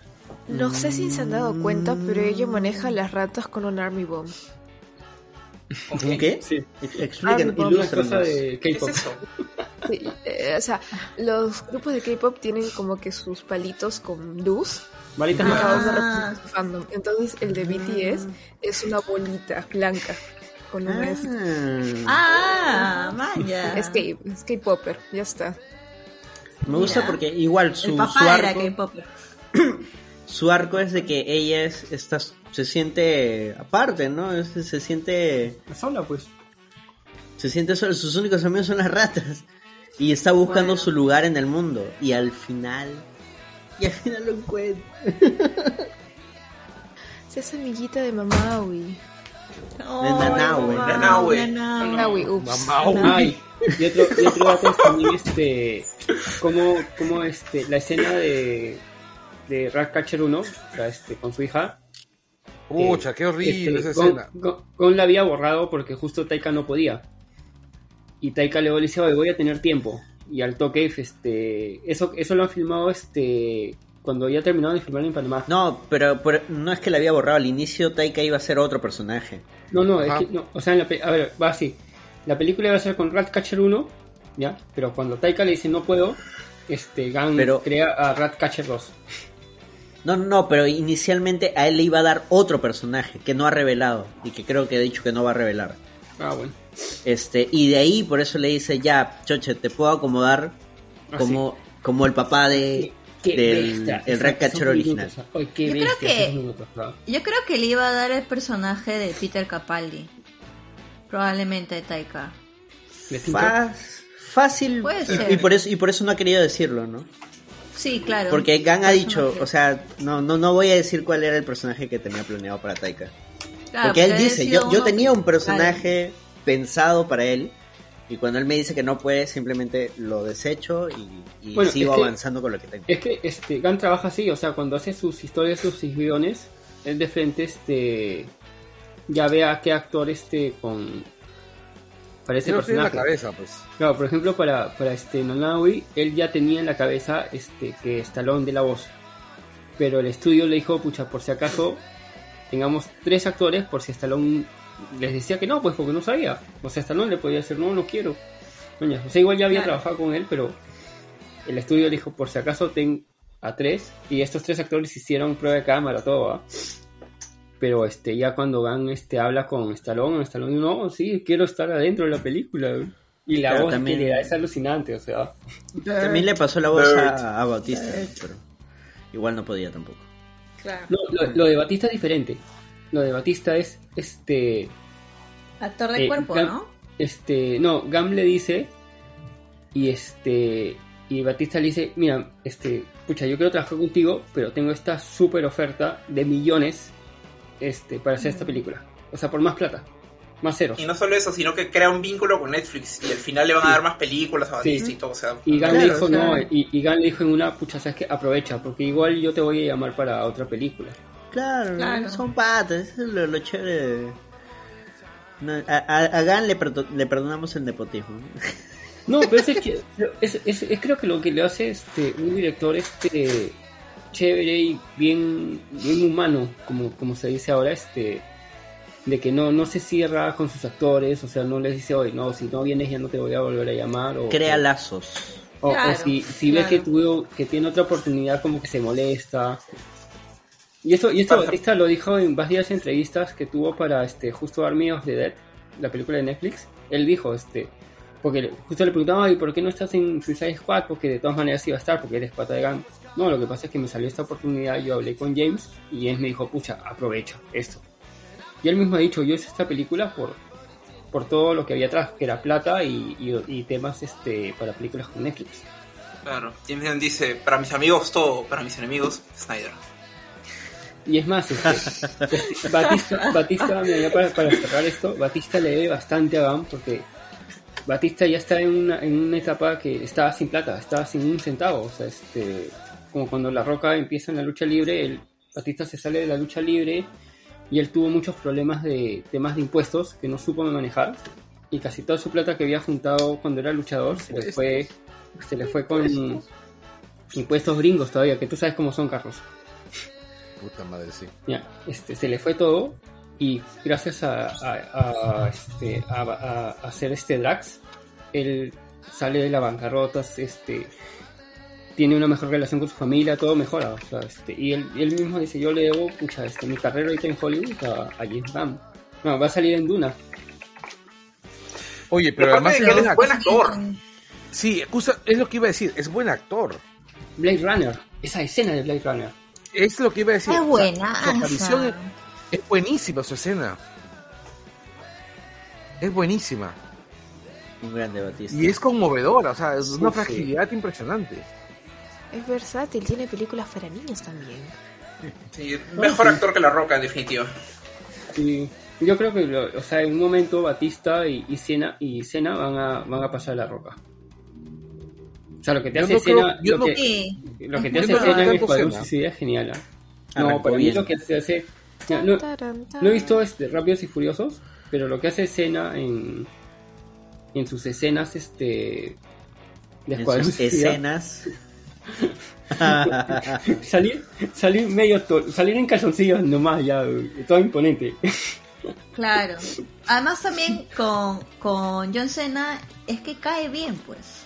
Igual que La Roca. Porque lo que La Roca tiene es, o sea, es el mayor número de seguidores en Instagram es porque la gente le cae bien La Roca.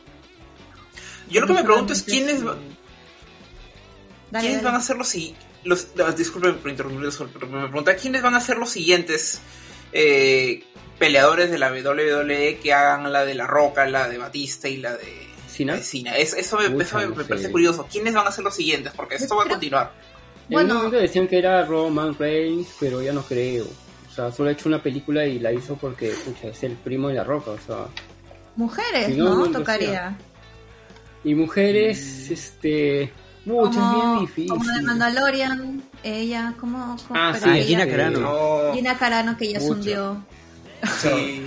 Ya se hundió Gina Gina Carano. Carano. Además, salió en una. No, ya salió- fue eso, ya. Se Ya fue, ya anunció, anunció una película que iba a ser con el patita este ultraconserva para.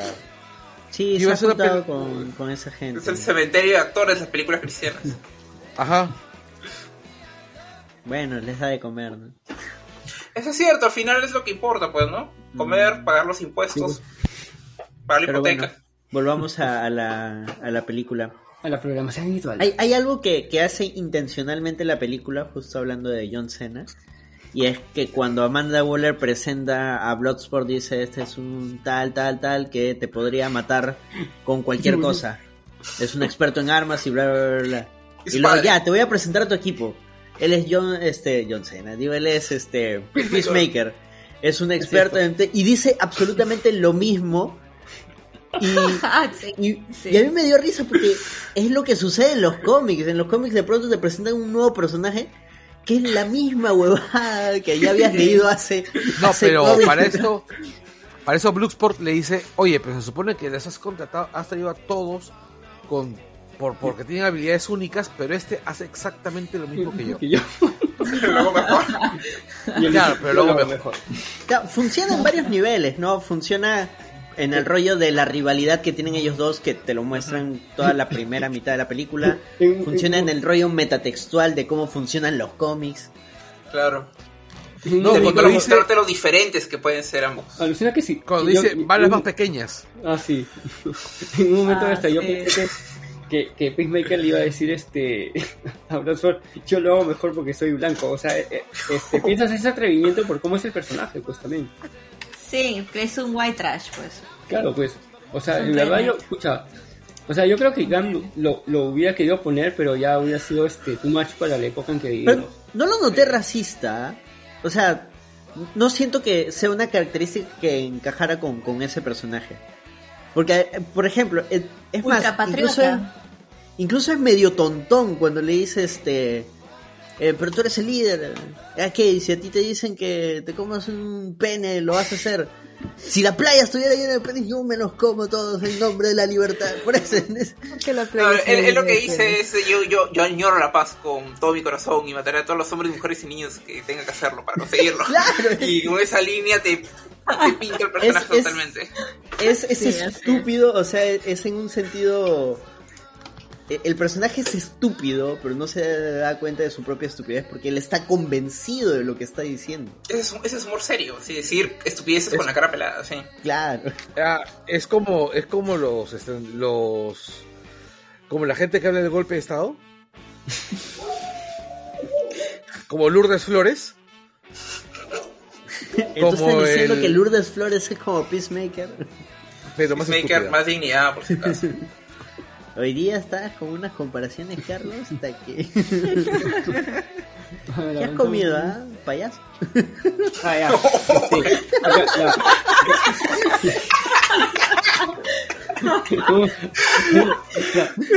La escena, la escena del bar. ¿Qué tal les les pareció la escena del bar? Me parece... Hay mucha gente que yo he leído que dicen, no, ahí baja el ritmo de la película, no, no me gusta esa, mucho esa eso". escena es paja.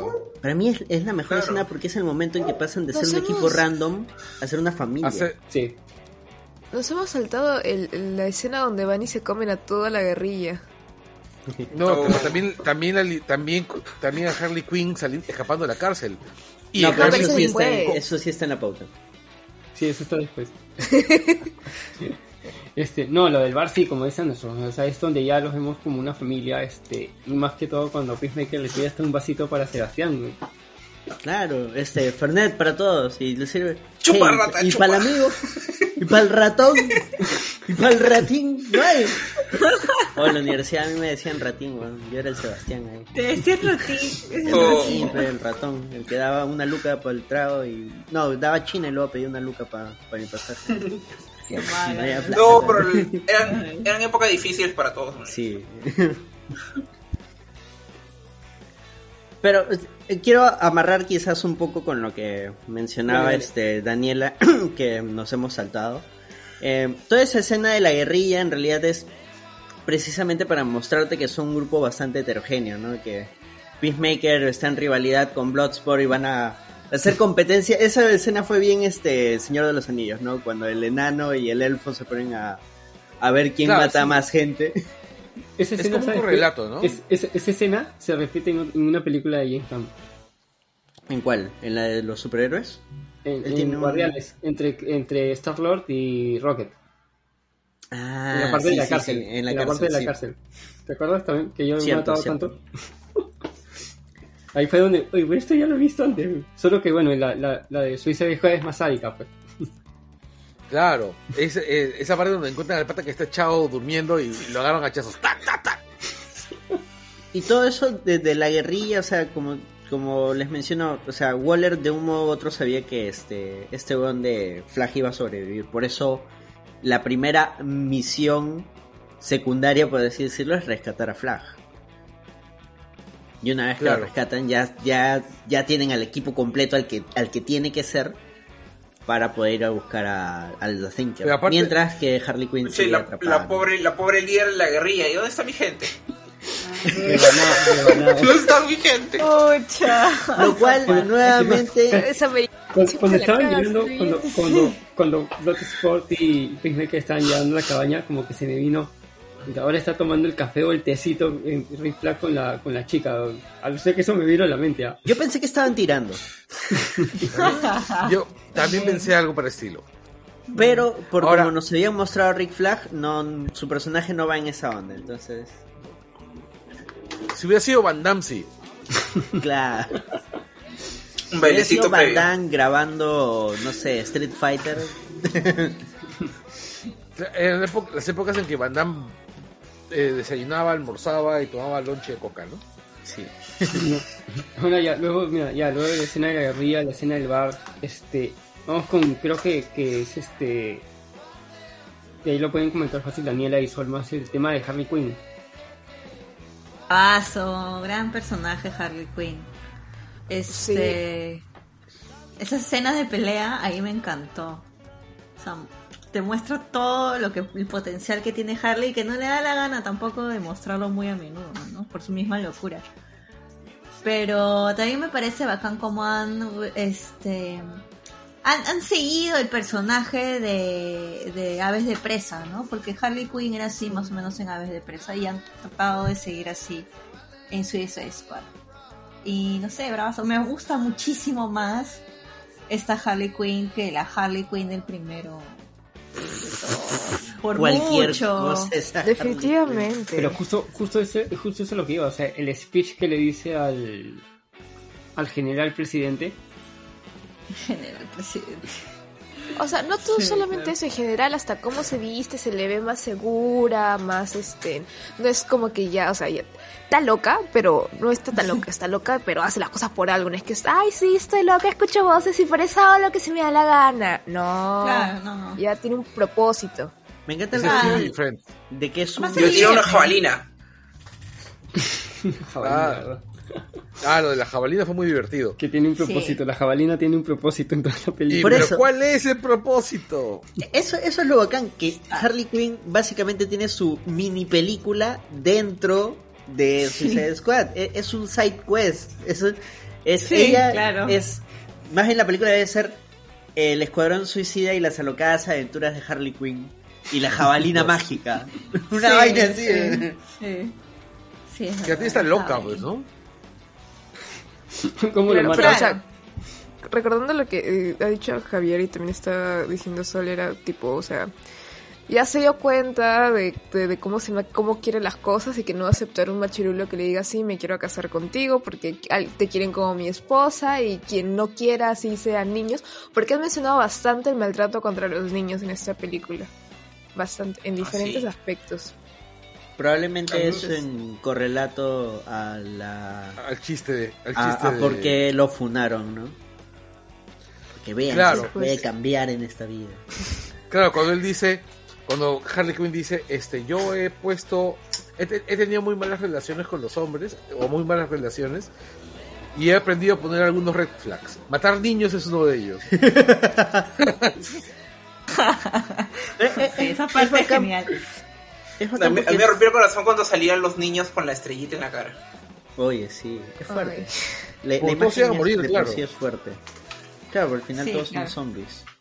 Sí, pues. Eh, me gusta ese rollo de que Harley, este, o sea, si bien expone todos estos eh, pensamientos que ella tiene sobre lo que es mantener una relación y todo, se autopercibe hasta cierto punto también como que frágil, ¿no? O sea, igual estuvo con este pata, ¿no?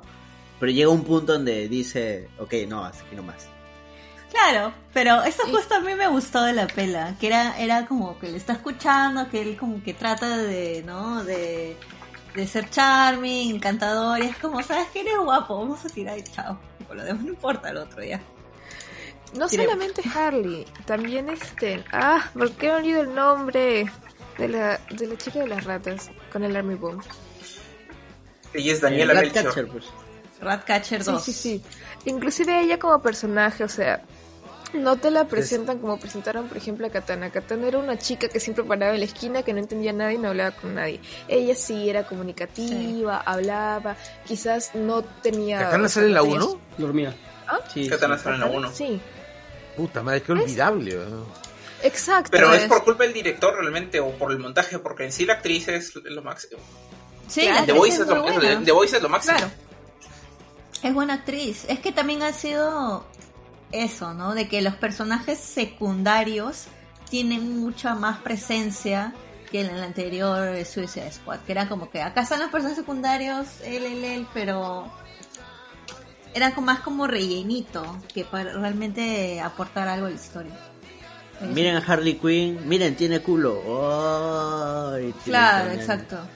En cambio acá, Mayas, oh. acá es, sí, Harley Quinn tira y también mata machirulos. Sí. y, y pelea bravazo. Pelea mejor que todos los demás que están ahí. Que cuando tratan de rescatarla subiendo. subiendo ¿Cómo que me iban a rescatar? ¡Qué bello gesto! Voy Si quieren, vuelvo a entrar. Peacemaker se quería bajar a la secretaria tetona. Pobre Claro. Sara, Ya tengo la mira, Sí, ya no. tengo la mira. Es que quería matar a alguien como No estaba haciendo nada, la pobre chica estaba en el teléfono y la quería matar, güey. Bueno, es que ese es lo que él hacía, ¿no? Sí, pues. Pero es que ahí, ahí es donde también ves el personaje para dónde Sí. va también. Esa escena en la que Harley Quinn eh, se libera de, de sus captores, o sea, te muestra el, el- lo fuerte, o sea, lo preparada que está en combate, por cómo resiste, o sea, se hace, se hace la cojuda, así de que está así desmayada, porque en realidad no estaba desmayada, y, y resiste los electrochoques como... Claro, pero, pero eso re- resiste también porque justamente el Joker lo ha estado torturando hasta convertirse en Harley Quinn. Ah, ala, Recuerda. Claro, pero- Por eso es que ella-. Claro, además ella también ya en su locura ya no lo percibe como lo percibirían otras personas. Claro, pero- Debe tener por ahí algunas conexiones nerviosas ahí rotas. Claro. No, o sea, por ejemplo, lo que- a mí una de las cosas que me parecen bien chéveres es que sí ha mantenido una estética cómic muy, muy, muy fuerte, en, incluso en esas escenas, ¿no? Por ejemplo, cuando el torturador mira hacia la cámara y tú miras en el fondo la mirada de Harley Quinn levantándose y tú sabes, esto va a terminar mal, ¿no? Ya sacó boleto. Hola. Exactamente, ¿no? Y luego cómo lo se lo baja pues con, con estrangulándolo con los muslos, ¿no? También cuando comienza a matar a todo el mundo, ya como que entras en su cabeza y ves que sale florecita. Ah, Eso Claro. me pareció muy monstruo. Eso es Sí. genial. Y es, y es bien arriesgado ese, ese rollo. Sí, pero esa idea ya la tenía Gam, ya este, cuando, cuando escribió el guion de un juego, de Lolli- Lollipop Chainsaw, que es también un personaje mujer que, que mata a gente y cuando mata este aparecen todos estos temas de flores, así en vez de sangre.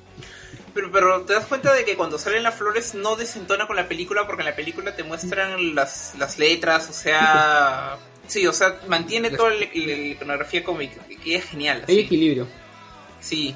A mí me parece tonto esos que se han quejado del tema de que no les gustan las flores. ese Sí, tema. no, dicen, ¿por qué me No, no saca de la película? Ah, pichu.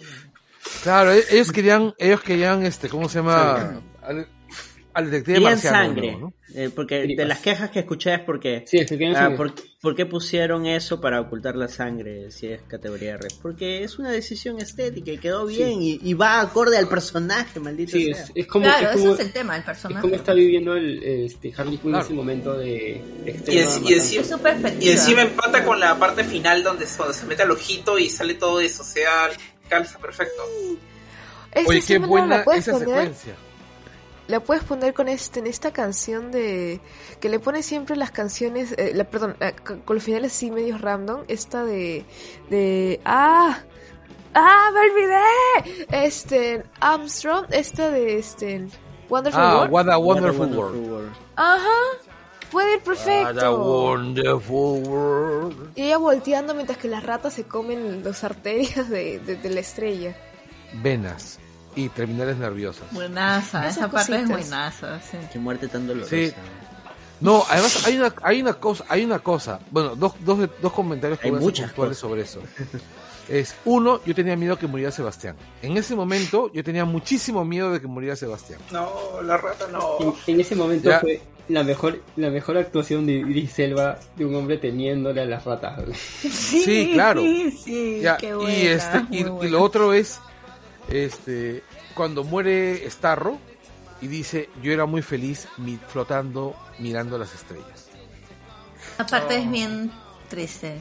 bien triste porque ojo ah, cuando entran a la a la prisión a Jotunheim este las personas que están dentro con el con la estrella con los starros en la cara dicen auxilio está obsesionado conmigo hace 30 años que está este- exper- experimentando no Sí, pues. Mm.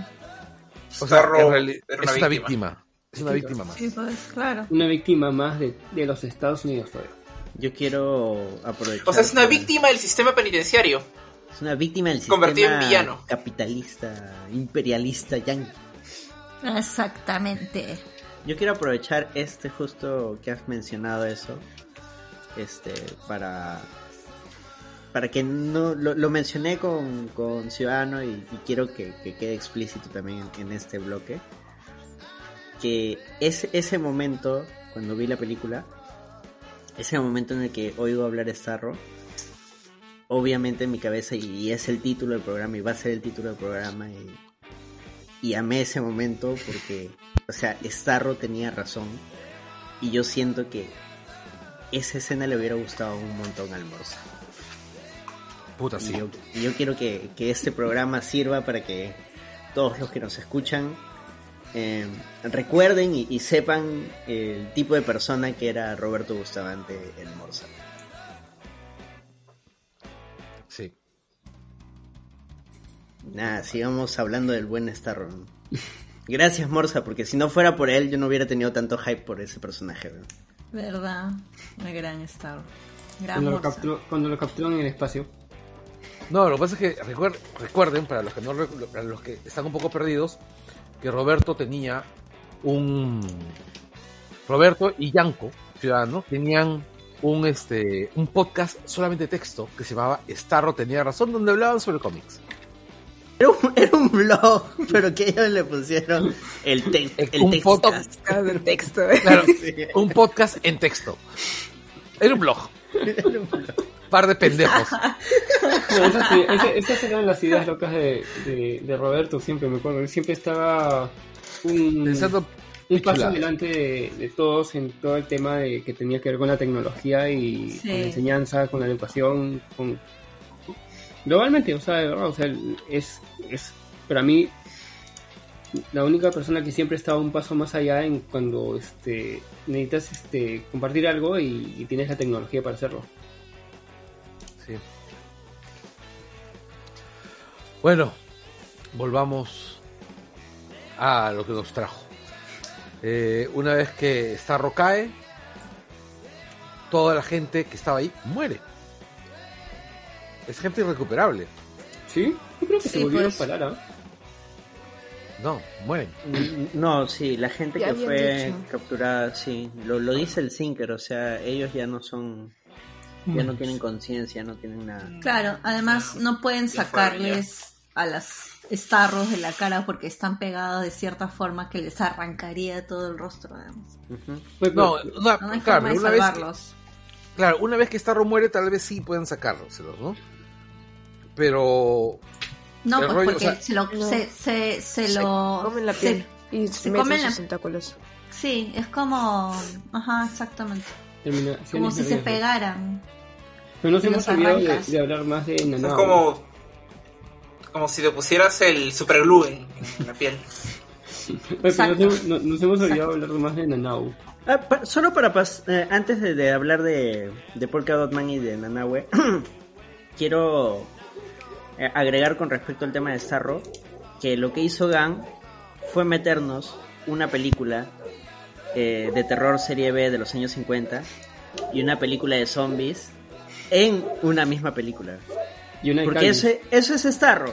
Starro es un experimento gringo ocultado y que al final se escapa, como lo pudo haber sido, no sé, el ataque de la hormiga gigante, el ataque de la mujer gigante, el Godzilla. En la película de los conejos, el ataque, la, la noche de los Conejos gigantes. E- ese, ese tipo ese tipo de películas y, y cuando la gente era controlada por por Starro eran básicamente zombies. Sí, todo eso o sea toda esa secuencia final de ellos peleando contra la gente controlada por Starro es una película de zombies. Carlos te han metido una película de zombies y te gustó. No, han usado tropos, han usado tropos de la película de zombies en una película de superhéroes. Barajela. Ok. Ay. Por un lo rompiste. está sucio Carlos está sucio ahora sí hablemos de, de, de dos personajes relativamente, relativamente así muy entre comillas, muy entre comillas para que no se enoje nadie, relativamente menores, que son este Polka Dot Man y, y King Shark, Nanawe. Nanaue es muy adorable. Es genial, y, y su arco es, Tiburoncín bonito. Y su arco es Nanawe no tiene amigos Se los y come cierra en Nanawe tiene amigos. Listo, Nanaue Sí. Nanam. sencillo. Nam, Ñom, nam. ñom. todos. No, no. No, no, cuando este Ratcatcher le dice, pero no, este, no te comerías a tus amigos y, Y se le comer. dice, yo no tengo amigos. Dice, pero yo puedo ser tu amiga. ¿Tú quieres ser ¿Cuándo amiga de Nanawe? Cuando se queda llorando en el carro, cuando están todos dentro del bar. Está solito, no puede entrar a chupar. Como un niño. Cuando tus viejos Este- te dejaban dormido en una silla y estaban chupando un montón. ¿no? Eh, Sí, igualito, el mismo. No, oye, en serio, Esto fue- en, se- Oye, eso ha sido demasiado específico, Fortunato. Demasiado específico. en serio la escena Es la de- del historia de carro todo es niño muy latinoamericano. hace la, la bomba Peacemaker. No hace bombita Peacemaker con, con, con el C4. Ah, claro. Claro, es que es tierno, es adorable. Y, y todos iban, este, y todos iban, dejaban las bombas y se quitaban, creo que se iban en el ascensor, ¿no? Y ese tenía que ir por las escaleras, iba solito, mm, cansado porque puta que que soy un culo de piso.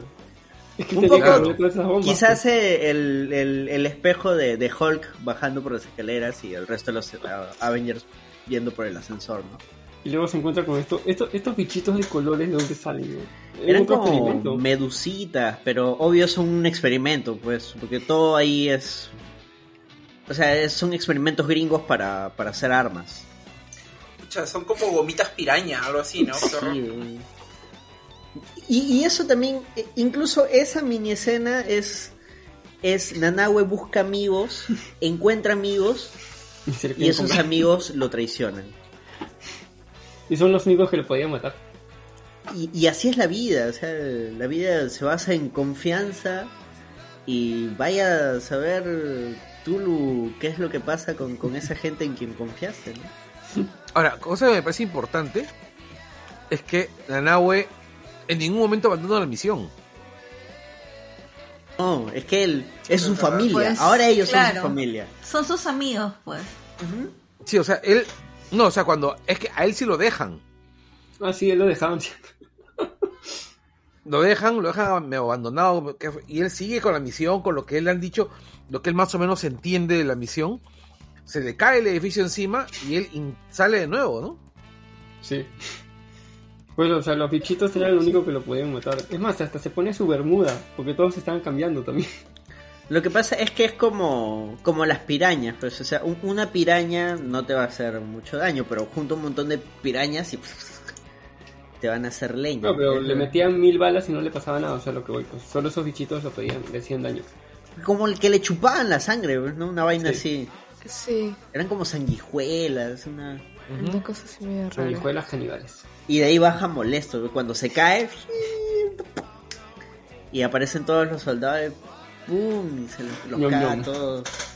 Y se los nom nom, güey. Se los nom nom. Claro, es que- pero en una parte también este este Bloodsport le dice nom nom. Que- Ah, que sí, Esta, cuando- esta- esta es la, la que es Cuando la- lo manda a atacar a Starro. pues. No, es la, es la, manda, es la, es la frase robada de, de Capitán América que le dice a Hulk este, Smash. Ah, Smash. Smash, claro. eh. Ya que es nom nom. Y va y se lo jama, este- se va y se mete su Bueno, le da pega un par de mordiscos a. Claro, Un par Sí, de sí la a muerde la- regular, ¿ah? Y luego lo mandan a, a volar, pero sí... claro, lo distrae para que Harry haga su super, super salto con jabalina y todo hacia el ojo de Star. Lo, lo de Polka Dot era enfermizo, ¿ah? ¿Saben? Era muy triste, oye. Eh, Sí, es Era que muy triste. el, el pata ya estaba desquiciado, güey. o sea, veía Claro. su en todos lados. Pobrecito el huevón, ¿ah? Claro, cuando él le decía, ¿dónde está tu mamá? En todos lados. No eres mi mamá. Claro, y- o, sea, y, y- o sea, por eso te digo, el pata ya estaba desquiciado, lo hablaba con una naturalidad. Es más, cuando le preguntan, vamos a morir, dice, vamos a morir, y él dice, I hope so. Pobre. Inclusive cuando habla de sus hermanos. Claro, que habían experimentado con todos, que su mamá trabajaba para. Star Labs. Sí, y claro, ¿y los, qué había pasado con los hermanos? Creo que Algunos murieron. se- algunos se murieron y otros estaban vivos. Sí. Cuando sale por primera vez con todos los bultos es bastante grotesco. Ah, que Ah, los los- buitrea. Mm. Antes de buitrearlos, Parece un montón Los de... buitrea, ¿no? sí, Los los Sí. buitrea. Es el único que llora Milton. Es que era, o sea, a pesar de, de- de lo cagado que estaba él como persona, eh, era muy empático. Era muy, muy, muy buena persona, precisamente porque él en el fondo quería ser un héroe. Entonces Milton, que vendría a ser así como en Deadpool lo era el, el chofer del, del taxi, él sí, sí siente empatía por Milton, o sea, sí siente que, que es parte del equipo, ¿no? En cambio todos los demás están tan ocupados en sus asuntos que ni cuenta se habían dado que el huevón seguía con ellos. Y la Su película... muerte dolió un montón, ¿ah? Sí, sí, Milton Y la película- está cuando, cuando, este, cuando, cuando hablan con- en el techo con The Tinker. No, pero la película por momentos no te lo muestra. Y de pronto es- y de pronto lo ves en una escena y dices, ah, ¿verdad? Sigue ahí, para que tú mismo también sientas esa noción de, ah, ¿verdad? Ese hombre vino con ellos, ¿no? Cuando, está, cuando están en la puerta del edificio de Jotunheim. Y Claro. está, y está, y tú ves avanzando, y lo ves en un extremo, lo ves a Milton caminando con su short. Todos pensaban que se había quedado en, en la combi. Claro. Milton somos todos. Pero qué huevón Milton, o sea, Era un random que quería ayudarlos. Él era parte, de- él era el contacto de, de- de la guerrilla. O sea, De Sol Soria. él quería, él quería hacer algo por, por, por su país. Lo mejor. no, era, era- era un huevón.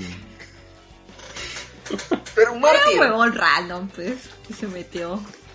Ya, pero Morty también es un huevón, pues. ¿Qué tiene que No, dije mártir. Dije Ah. mártir. Ah, ya pensé que decías, es un Morty.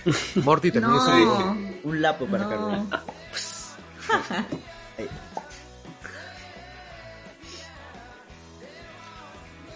Bueno, ¿qué sigue?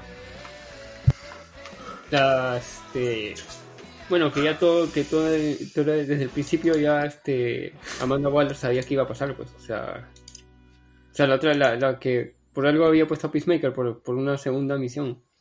Claro, o sea, la misión de la misión. Es, es que Waller es de que lo máximo. Pero.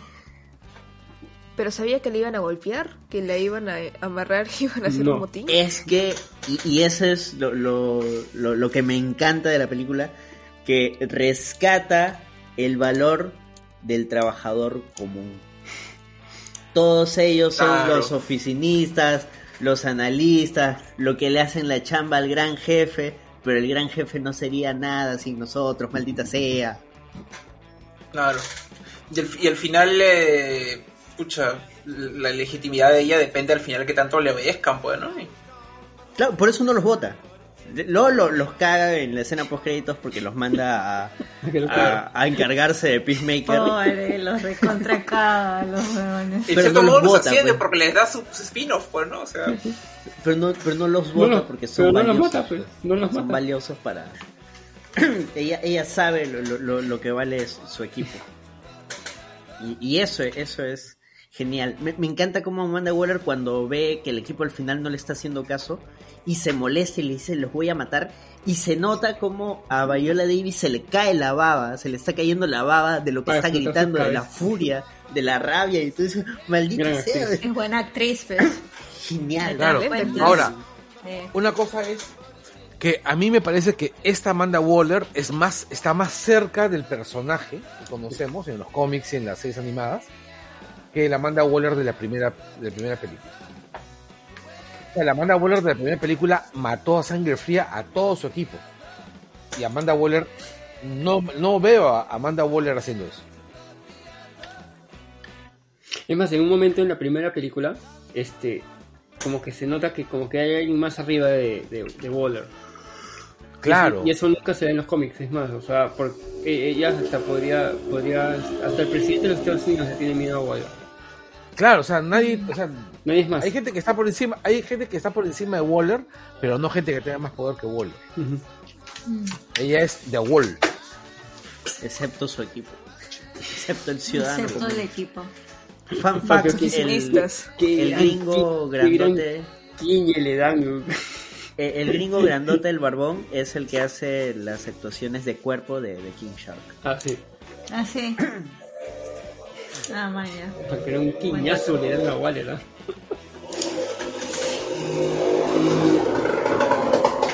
Esa Un moto, genio gigante. este, este podcast llega auspiciado por Ah, eso es por mi casa. Yamaha. Es, una, ra- es un Rappi, te he puesto. Es posible, sí. Sí. Ahora, em, el, eh, con Bloodsport me gusta que, por ejemplo, en el tráiler, cuando hay esta interacción entre Ratcatcher y Bloodsport en que como que se hacen miradas y te dicen yo te voy a sacar de aquí vivo, no, yo te voy a sacar de aquí vivo. Solo en el tráiler, como que te decía, ah, de repente iba a haber un, un feeling, una Un- relación. Un Claro. affair, un Sí, affair. Pero es una relación padre-hija. Pero claro, pero en la película, y una vez que ves la película y ves que, o sea, ella es una hija que perdió a su padre y él es un padre que no sabe cómo. Cómo relacionarse con su hija y ambos curan esos lazos. Ahora, también es cierto que Ratcatcher 2 es un personaje distinto, ¿no? O sea, ella es, es una soñadora, ¿no? Una millennial. A mí me encanta. O sea, tiene un sueño Obvio, pesado. Daniela. Sí, Me encantan los videos donde le han hecho bromas a ella durmiendo y los demás bailando a su costado, así. Claro, Porque claro, Nanao- se, es- estaba, se le iba a comer cuando estaba jateando. Claro, es básicamente una centennial. ¿no? Y es su Maker, amiga. Básicamente, Sí. Maker le dispara, güey. No, al inicio, en la, la primera vez, cuando todavía no son amigos. Claro, pues Ya después ya, ya, le, ya le dice este que no, yo no me como a mis amigos, pero no tengo amigos. Pues ahí ya donde ya, oye, mejor vamos a ser sus amigos. Porque si las ratas tienen un lugar y una función en este mundo, ¿por qué no lo tendríamos nosotros? Aparte de todo el speech que le da. Ay, qué guaitito, a una este- línea nomás. de que- Aparte el speech que le da al, al otro de que no, Sebastián te quiere, sí, es que ve que eres una buena persona, sí, que mira. Y, y Idris Elba mirando así con una cara de asco y miedo. Quizás de verdad le tiene miedo a las ratas. No, pero es genial porque te ponen en contexto el, el que casi mata a Superman le tiene miedo a una rata. güey. Así sucede, así es el rock and roll. Me gusta cuando su hija ve en las noticias que este equipo de desadaptados salvó, Está salvando al mundo. este, a la isla. claro, y, y ella dice, ese es mi papá. Es la primera vez que ella siente, Se siente orgulloso. se, se siente hija. Puta, e- esa reconciliación es, es hermosa. Sí, pues. Y luego cuando. Otro este- Dale, dale. No, no, mi punto ahí por ahí era este el, el rollo de cómo van armando, cuando van armando la relación entre todos, no, le no, no explotan la relación en base a todos los que pueden aportar, ¿no? Sino a cómo sus fragilidades y debilidades este, los complementan, no cómo sus fuerzas los complementan, ¿no? Me gusta mucho cómo afrontaron el diseño del equipo, ¿no? Sí, es verdad. O sea, lo arman desde la soledad de la Nahue, desde la fragilidad de cómo se llama de Ratcatcher, desde pucha, e- el estupor de cómo se llama de, de Bloodsport, la estupidez de Peacemaker. Y, y va por ahí, ¿no? Me pareció Oye, genial. Y Rick Flag tenía buen corazón en, al final, después de todo. Literal. Muy, gener- muy generoso. Ah, mi cuando- pecho, justo me dolió el pecho. ah. No fue, no fue con, con segunda, pero sí. Al fin. Eso, Oye, quizás yo- eso sí fue lo único que me sacó un poquito de la pela. Pero imagino que era para decirte, oye, este pata se murió de verdad, ya no va a volver a No, quién aparecer. sabe, ¿ah? Pero en el cómic le hicieron lo mismo y de ahí regresó.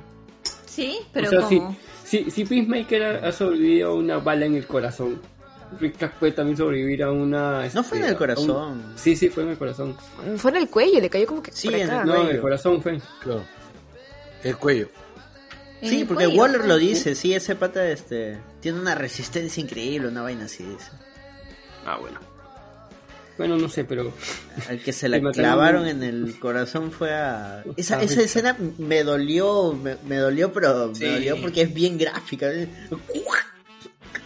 Pero no solo eso, sino que te, te, te, te plantea que, No te lo que este pata, el de John Cena, no es una broma, no te encariñes tanto con él porque es una basura también. O sea, te hace recordar que estos tipos también son duros, pues, ¿no? O sea, no son. No, son, no necesariamente pueden ser tus amigos, pues, ¿no? O sea, son- No, Por algo cuando- están en la cárcel, pues. cu- cu- Exacto. Cuando ves esa escena y dices, pucha, va a matar a la chivola, va a matar a la chivola, te pones a decir, o sea, porque Sí. ya si le, si le clavó un pedazo de losa a, a- supuestamente que el que era el jefe del equipo, ya va, va, puede- va a matar a todos, o sea, Aunque sí hay algo que me desconcierta un poco, no sé cómo lo, lo sintieron ustedes. Después de que Peacemaker mata a, A Flag. a este a Flag y justo Anthony Bacall nos dice Peacemaker, what a joke. Eh, le dice esa frase y yo siento como que Peacemaker que se descoloca un poco, es como que chucha. es ¿qué que si tú, si tú recuerdas, este, Sí, pues. eh, en la película en un momento Peacemaker, este, eh, para él Rick Flag era un héroe. Y se lo dice también. ¿Sí? Yo te, No, yo te, le dice, yo te, este, no le dice yo te estimo, yo te, este, como que idolatro, una cosa así. Por eso nunca conozcas a tus héroes. Le vas a romper el corazón. Porque los vas a, literal y, los vas a y tú romper. ves, y, tú, y tú ves la cara de, de, de Peacemaker cuando mata a Rick Flag también como que puta, Claro, se queda cojudo. desconcertado, claro. Eso es un- Es que no era, no era subjetivo, pues, ¿no? Pero él dijo que haría todo lo posible, ¿no? Todo lo posible por cumplir la misión. Claro. Oye, no hemos hablado mucho del Thinker, ¿no? ¿Qué tal Peter Capaldi como, como este Olvidable. científico loco? ¿Cómo que olvidable? Eso es. Sí. Es genial, no- eh, se va de puta, es- está demente. O sea, te dejan claro que el tipo está demente cuando la, fa- la, fla- la flaca le dice, este, no me amenaces, no me amenaces porque te, te meto las ratas por el culo. Y el huevón le dice, no me preguntes porque te sorprendería mi respuesta. En plan, Dios. Puta. O sea, No, y al final le hacen, le hacen Tupacamaro al final, ¿no? Está Russo, ¿eh? Ah, le hace un Sí, lo sí. Claro, lo que pasa es que a mí también parece que es un poco olvidable porque creo que como somos fans de Doctor Who, ah. sabemos, sabemos cuáles son las capacidades actorales de Peter Capaldi y yo siento que no la han explotado Exacto. al todo, Por fin. ¿no? Porque Peter Capaldi es un súper actor, o sea, tiene unos diálogos alucinantes en Doctor Who, muy buenos. Y acá es como que no, no, o sea, que él puede dar mucho más si no lo han explotado lo suficiente. Pero No sí, o sea, es gracioso, es gracioso el personaje, pero Claro. cuando ya Mira, sabes yo cómo es un actor y sabes que puede dar más, como... Siento que incluso lo han aprovechado más en Paddington. Ah, me falta ver Paddington. La Bueno. película mejor valorada en Rotten Tomatoes. Bueno, tampoco así con Paddington, Paddington- Bueno, con la primero con la segunda. La segunda, pe. Pero la primera también sale. Si compramos con la primera. Gana este, en esta. Pero si comparamos con la segunda, ya ahí te, te la Oye, ¿qué, fue, Carlos? Ten cuidado, ten El cuidado. Paddington verse. No, eh, se pone serio. Peter Capaldi eh, exige que Carlos se ponga Sí. los, los audífonos serios. Claro, Peter Capaldi, mi doctor favorito. Ya como, ya creo como para ir este cerrando tal vez el tema, antes de, de hablar de las escenas post créditos y del futuro del DC, eh, para ir cerrando la película, el antiimperialismo que tiene la, la película. Porque a cada rato es puyazos a Estados Unidos, ¿ah? Desde disparan primero, preguntan después, eh, como un país latinoamericano que está en crisis, ¡boom! Estados Unidos. Claro. ¿Quién está detrás de los experimentos realmente? ¡Boom! Estados Unidos. Estados Unidos. ¿Por qué hay que ocultarlo? Porque si no, ¡boom! Estados Unidos quedaría mal y no podemos quedar mal. Que quede Claro, mal me- Latinoamérica. Me parece bien que estén autocriticándose y burlándose, porque siempre es. Todas sus películas son tan patriotas, son tan. Ay, sí, USA, USA. Peacemaker, USA". America. No, exactamente. Claro. No, entonces es como que no, mañana Estados Unidos no es que sea el país máximo supremo del mundo, o sea, tiene sus huevadas y estas son sus huevadas. Ahora bacán esa autocrítica. Corto, Corto Maltese es un este estereotipo latino, pero bueno, un país Contra. en crisis con golpes de estados que no se reconocen las autoridades y que constantemente están tratando de quedarse con el poder. Ok, somos un estereotipo. Es increíble. Sí, recontra. Es- Perú es un estereotipo latino. mm, Somos, somos tan estereotipo que hasta somos, pucha, Es cuando la realidad supera la Wow. ficción. Pronto vamos a salir en un cómic o en, o en una película, como Peruzuela. Literal, así como, como para ellos todo Sudamérica es lo mismo, Peruzuela. Todos son Peruzuelas. Chilezuela, Así, Argenzuela, así Venezuela. Bolizuela. sí ven eso, pero suena. Así viene, así eso Sudamérica, Suda, Sudazuela esta. Sí, bueno, Es- Este- Eso ha sido de lo mejor de, de la peli. Me, me gusta el final. la película es, es redonda, es bastante redonda.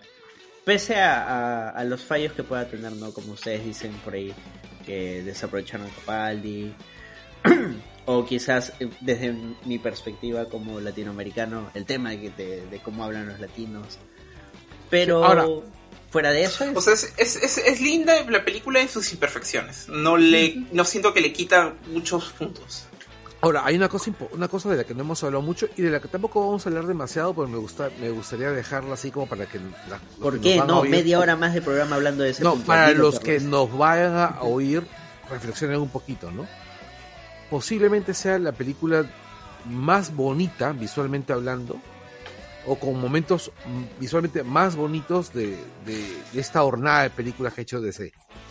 No, por ejemplo, las secuencias del bus han sido siempre hermosas, los recuerdos vistos desde reflejos del bus, este, el, la composición de... las imágenes, todo ha Eso. Ratcatcher consumiendo eh, heroína fuerte. La pelea Claro, pero- No, estaba vacunándose, por favor. No, pero me estoy refiriendo pues a la, a la belleza plástica, ¿no? Del, de- del tema, ¿no? Sí, es verdad. Sí. O sea, este, Sí, eso es cierto, muy, muy lindo. Se nota el corazón en esta película. Sí, claro. Gracias, James. Y esta vez lo has dicho en, en dos sentidos, seguro. Ah, no. Toca, toca, toca ver qué, qué, este. ¿Qué más nos va a presentar de sí? Pues adelante. Bueno, de por sí, una de las escenas post créditos ya nos setió el tema de Peacemaker como secuela, cuando originalmente se dijo que solo sería una precuela. Pero hoy era Gang tratando de no spoilearnos. Y ahora ¿Has visto la descripción, la descripción Twitter de la serie Peacemaker? No, ¿qué dice? Suéltala. Eh, eh, eh, dice así, Peacemaker. Ah, no, no, ahorita dice Achieving Peace, one tweet at a time, pero hace un tiempo era eh, eh, For Only Fans of Justice. Mira. Bueno. Y la otra de que eh, la comadreja está vivo. En realidad nunca se murió, solo tenía un poquito de agua ahí atrás. Soy la comadreja, nunca se morirá. Y, y es bacán se porque... convierte- ¿Se convierte en qué? En chupacabras. El chupacabra, sí, yo también Claro, pensé eso cuando tiene vi la sentido, pues está en un país chupacabras. latinoamericano. Sí. Ah, Es curioso Bueno, porque, sería chupa niños. porque Eso este, sonó horrible. Sí. Pero Horrible. recuerda, mató 27 niños. Sí, pero chupa niños suena horrible. ¿Quién es? Probablemente El- se ponga el, el pollo, el pollo farsante. no, no, El Pero lo de la comadeja chupacabras también tiene otra lectura, porque o sea, es la huella que deja Estados Unidos en los países en los cuales ha metido todo, pues, ¿no? Exacto. O sea, Sí, ah. Y no, y además hay un hay un cachito más ahí que también juega dentro del dentro de la misma película, que es el rollo de que Harley Quinn decía, "Ah, es un hombre lobo." Y al final en el post créditos cuando se levanta, está, sale la luna ahí, la luna llena, y él se levanta. O sea, como un joke, no no porque es un hombre lobo. claro. ¿Cuál era esa canción del hombre lobo? Lobo hombre en Hay un París. montón. La de la Unión. ¿Cuál? Lobo La de- la el grupo La La Unión. fiesta del hombre lobo. No, la, Lobo de, hombre en la, París. la de Grupo Unión. Lobo hombre La en Unión. París, Carlos, maldito. Lobo hombre en París. No. Claro, cae la noche sobre París. Basada en A un la cuento. luna llena sobre París. Sobre un lobo que quería ser hombre. Sí, esa.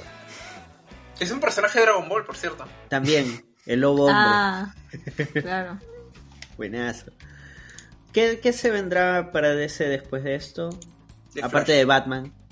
Batman, Flash, Flash. no me levanta ningún hype, no sé Black. Black Adam. Oye, pero Andy Muchetti está ahí, ¿ah? Chévere, pero... Michael Keaton. Cabrón. Michael Keaton.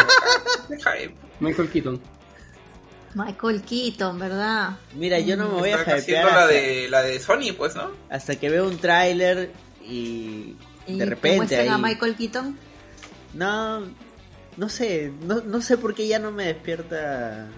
Y, y Flash es uno de mis personajes favoritos del cómic. Es que Flash, la película, la han pateado tantos años que ya se ha ido diluyendo el, fla- el, el hype. hype, Aparte que hay una sí. serie y todo eso. Curioso que, Claro. la, que la película de Flash es, la- es una de las que más demora en salir. ¿no? Sí. Ironía. Además es que es que DC también ha decepcionado mucho, ¿no? Entonces como que los hypes no siempre son con mucho cuidado. Oye, ¿verdad? Aquí eh, Anthony Vaca está mencionando que Ezra Miller, eh, como Flash, se la baja y es posible, ¿ah? Ahí Y a mí me plantea de que no se haya esclarecido qué pasó con Ezra Miller y la fan, porque parece que en el video que la ahorca y nunca se sabe o corrió plata o no Lo sé qué pasó ahí. sepultaron. se- sepultaron el Probablemente tema. haya corrido plata ahí. Sí, arreglaron por fuera y GG. Tan, tan, tan, Sí, tan. porque nunca hubo investigación de policía ni una denuncia, nada. Bien raro. Vamos a ver quién será el valiente que le pregunte eso a Ezra Miller en los Yankees. Vamos a ver. De repente. Parece que yo creo que hasta esa pregunta va a estar vetada. Te van a dar. Seguro. Sí, va a estar vetada, sí. a- a- al caso. Va a estar vetado. sí. De repente algún día alguien hace un hilo en Twitter explicando qué pasó. Uy, Sí. hype. Funando a Ezra, ¿no? Bueno, a mí, la verdad, a mí la, pe- la película de, de The Flash solamente me hypea porque siento que puede ser la puerta. O sea, es, es más Flashpoint. esp- esperanza. No, más bien este, claro. Es una esperanza a partir de que va a haber Flashpoint de que puedan darnos Batman Beyond. Ah. Ver. Michael Keaton como. ¿Y quién, quién como podría Bruce ser. Terry, No, sería bacán. No sé, pero la verdad yo sí quiero ver Batman Beyond en película. Eso O sería una nueva serie animada de Batman Beyond, por favor. Con Harrow como el nuevo Batman. mí- Oye, pero considerando cómo están las cosas, podrían hacer un Batman Beyond, pero tipo Teen Titans Go, pues, ¿no? o sea... ¿Por qué es tan mierda, bro? La película Sí, de pero la hace bien, habla. En serio, ya se ha visto ¿Por antes. A mí, yo- cagó, no, weón? Teen Titans Go es muy yo confío en, yo confío en Luchetti y en los personajes que está metiendo y lo Mira, que sí, lo que lo sí más me está molestando de, de Warner es este que tiene una gran oportunidad con nuevos personajes y los está mandando a HBO Max.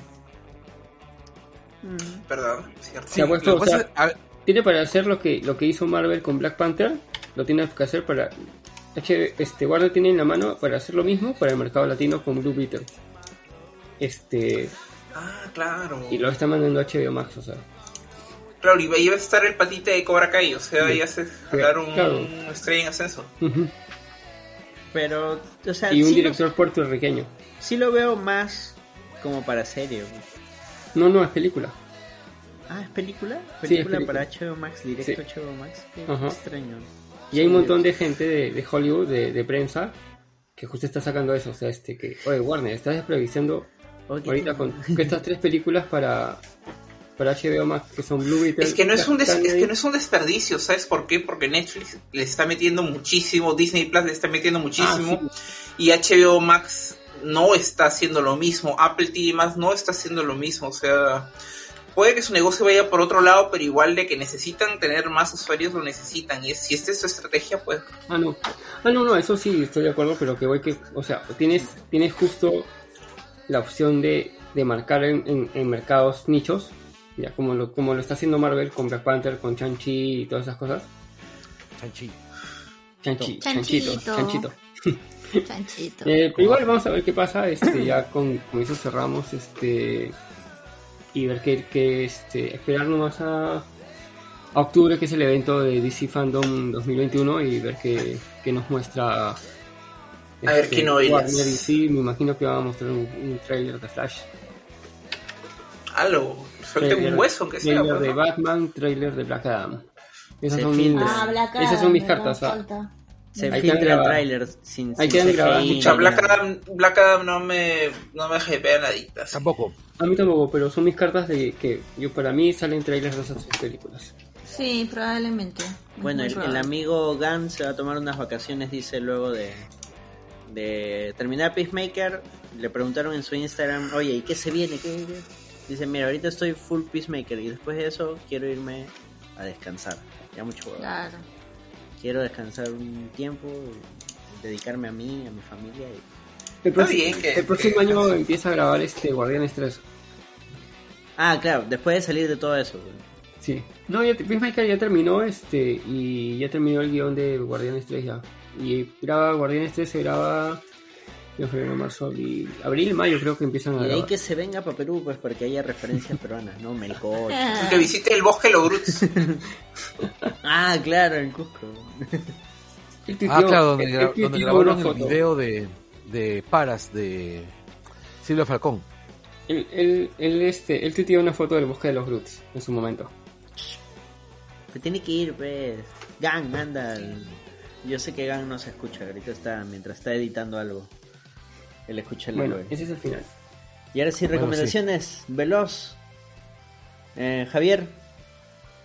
¿Algo por recomendar? Este, sí, entren a, a YouTube y busquen un canal que se llama Philo News, Mm. que este tiene muy buenas entrevistas y, y programas sobre iconos este, latinos y argentinos. Está muy muy muy bien editado y también la investigación.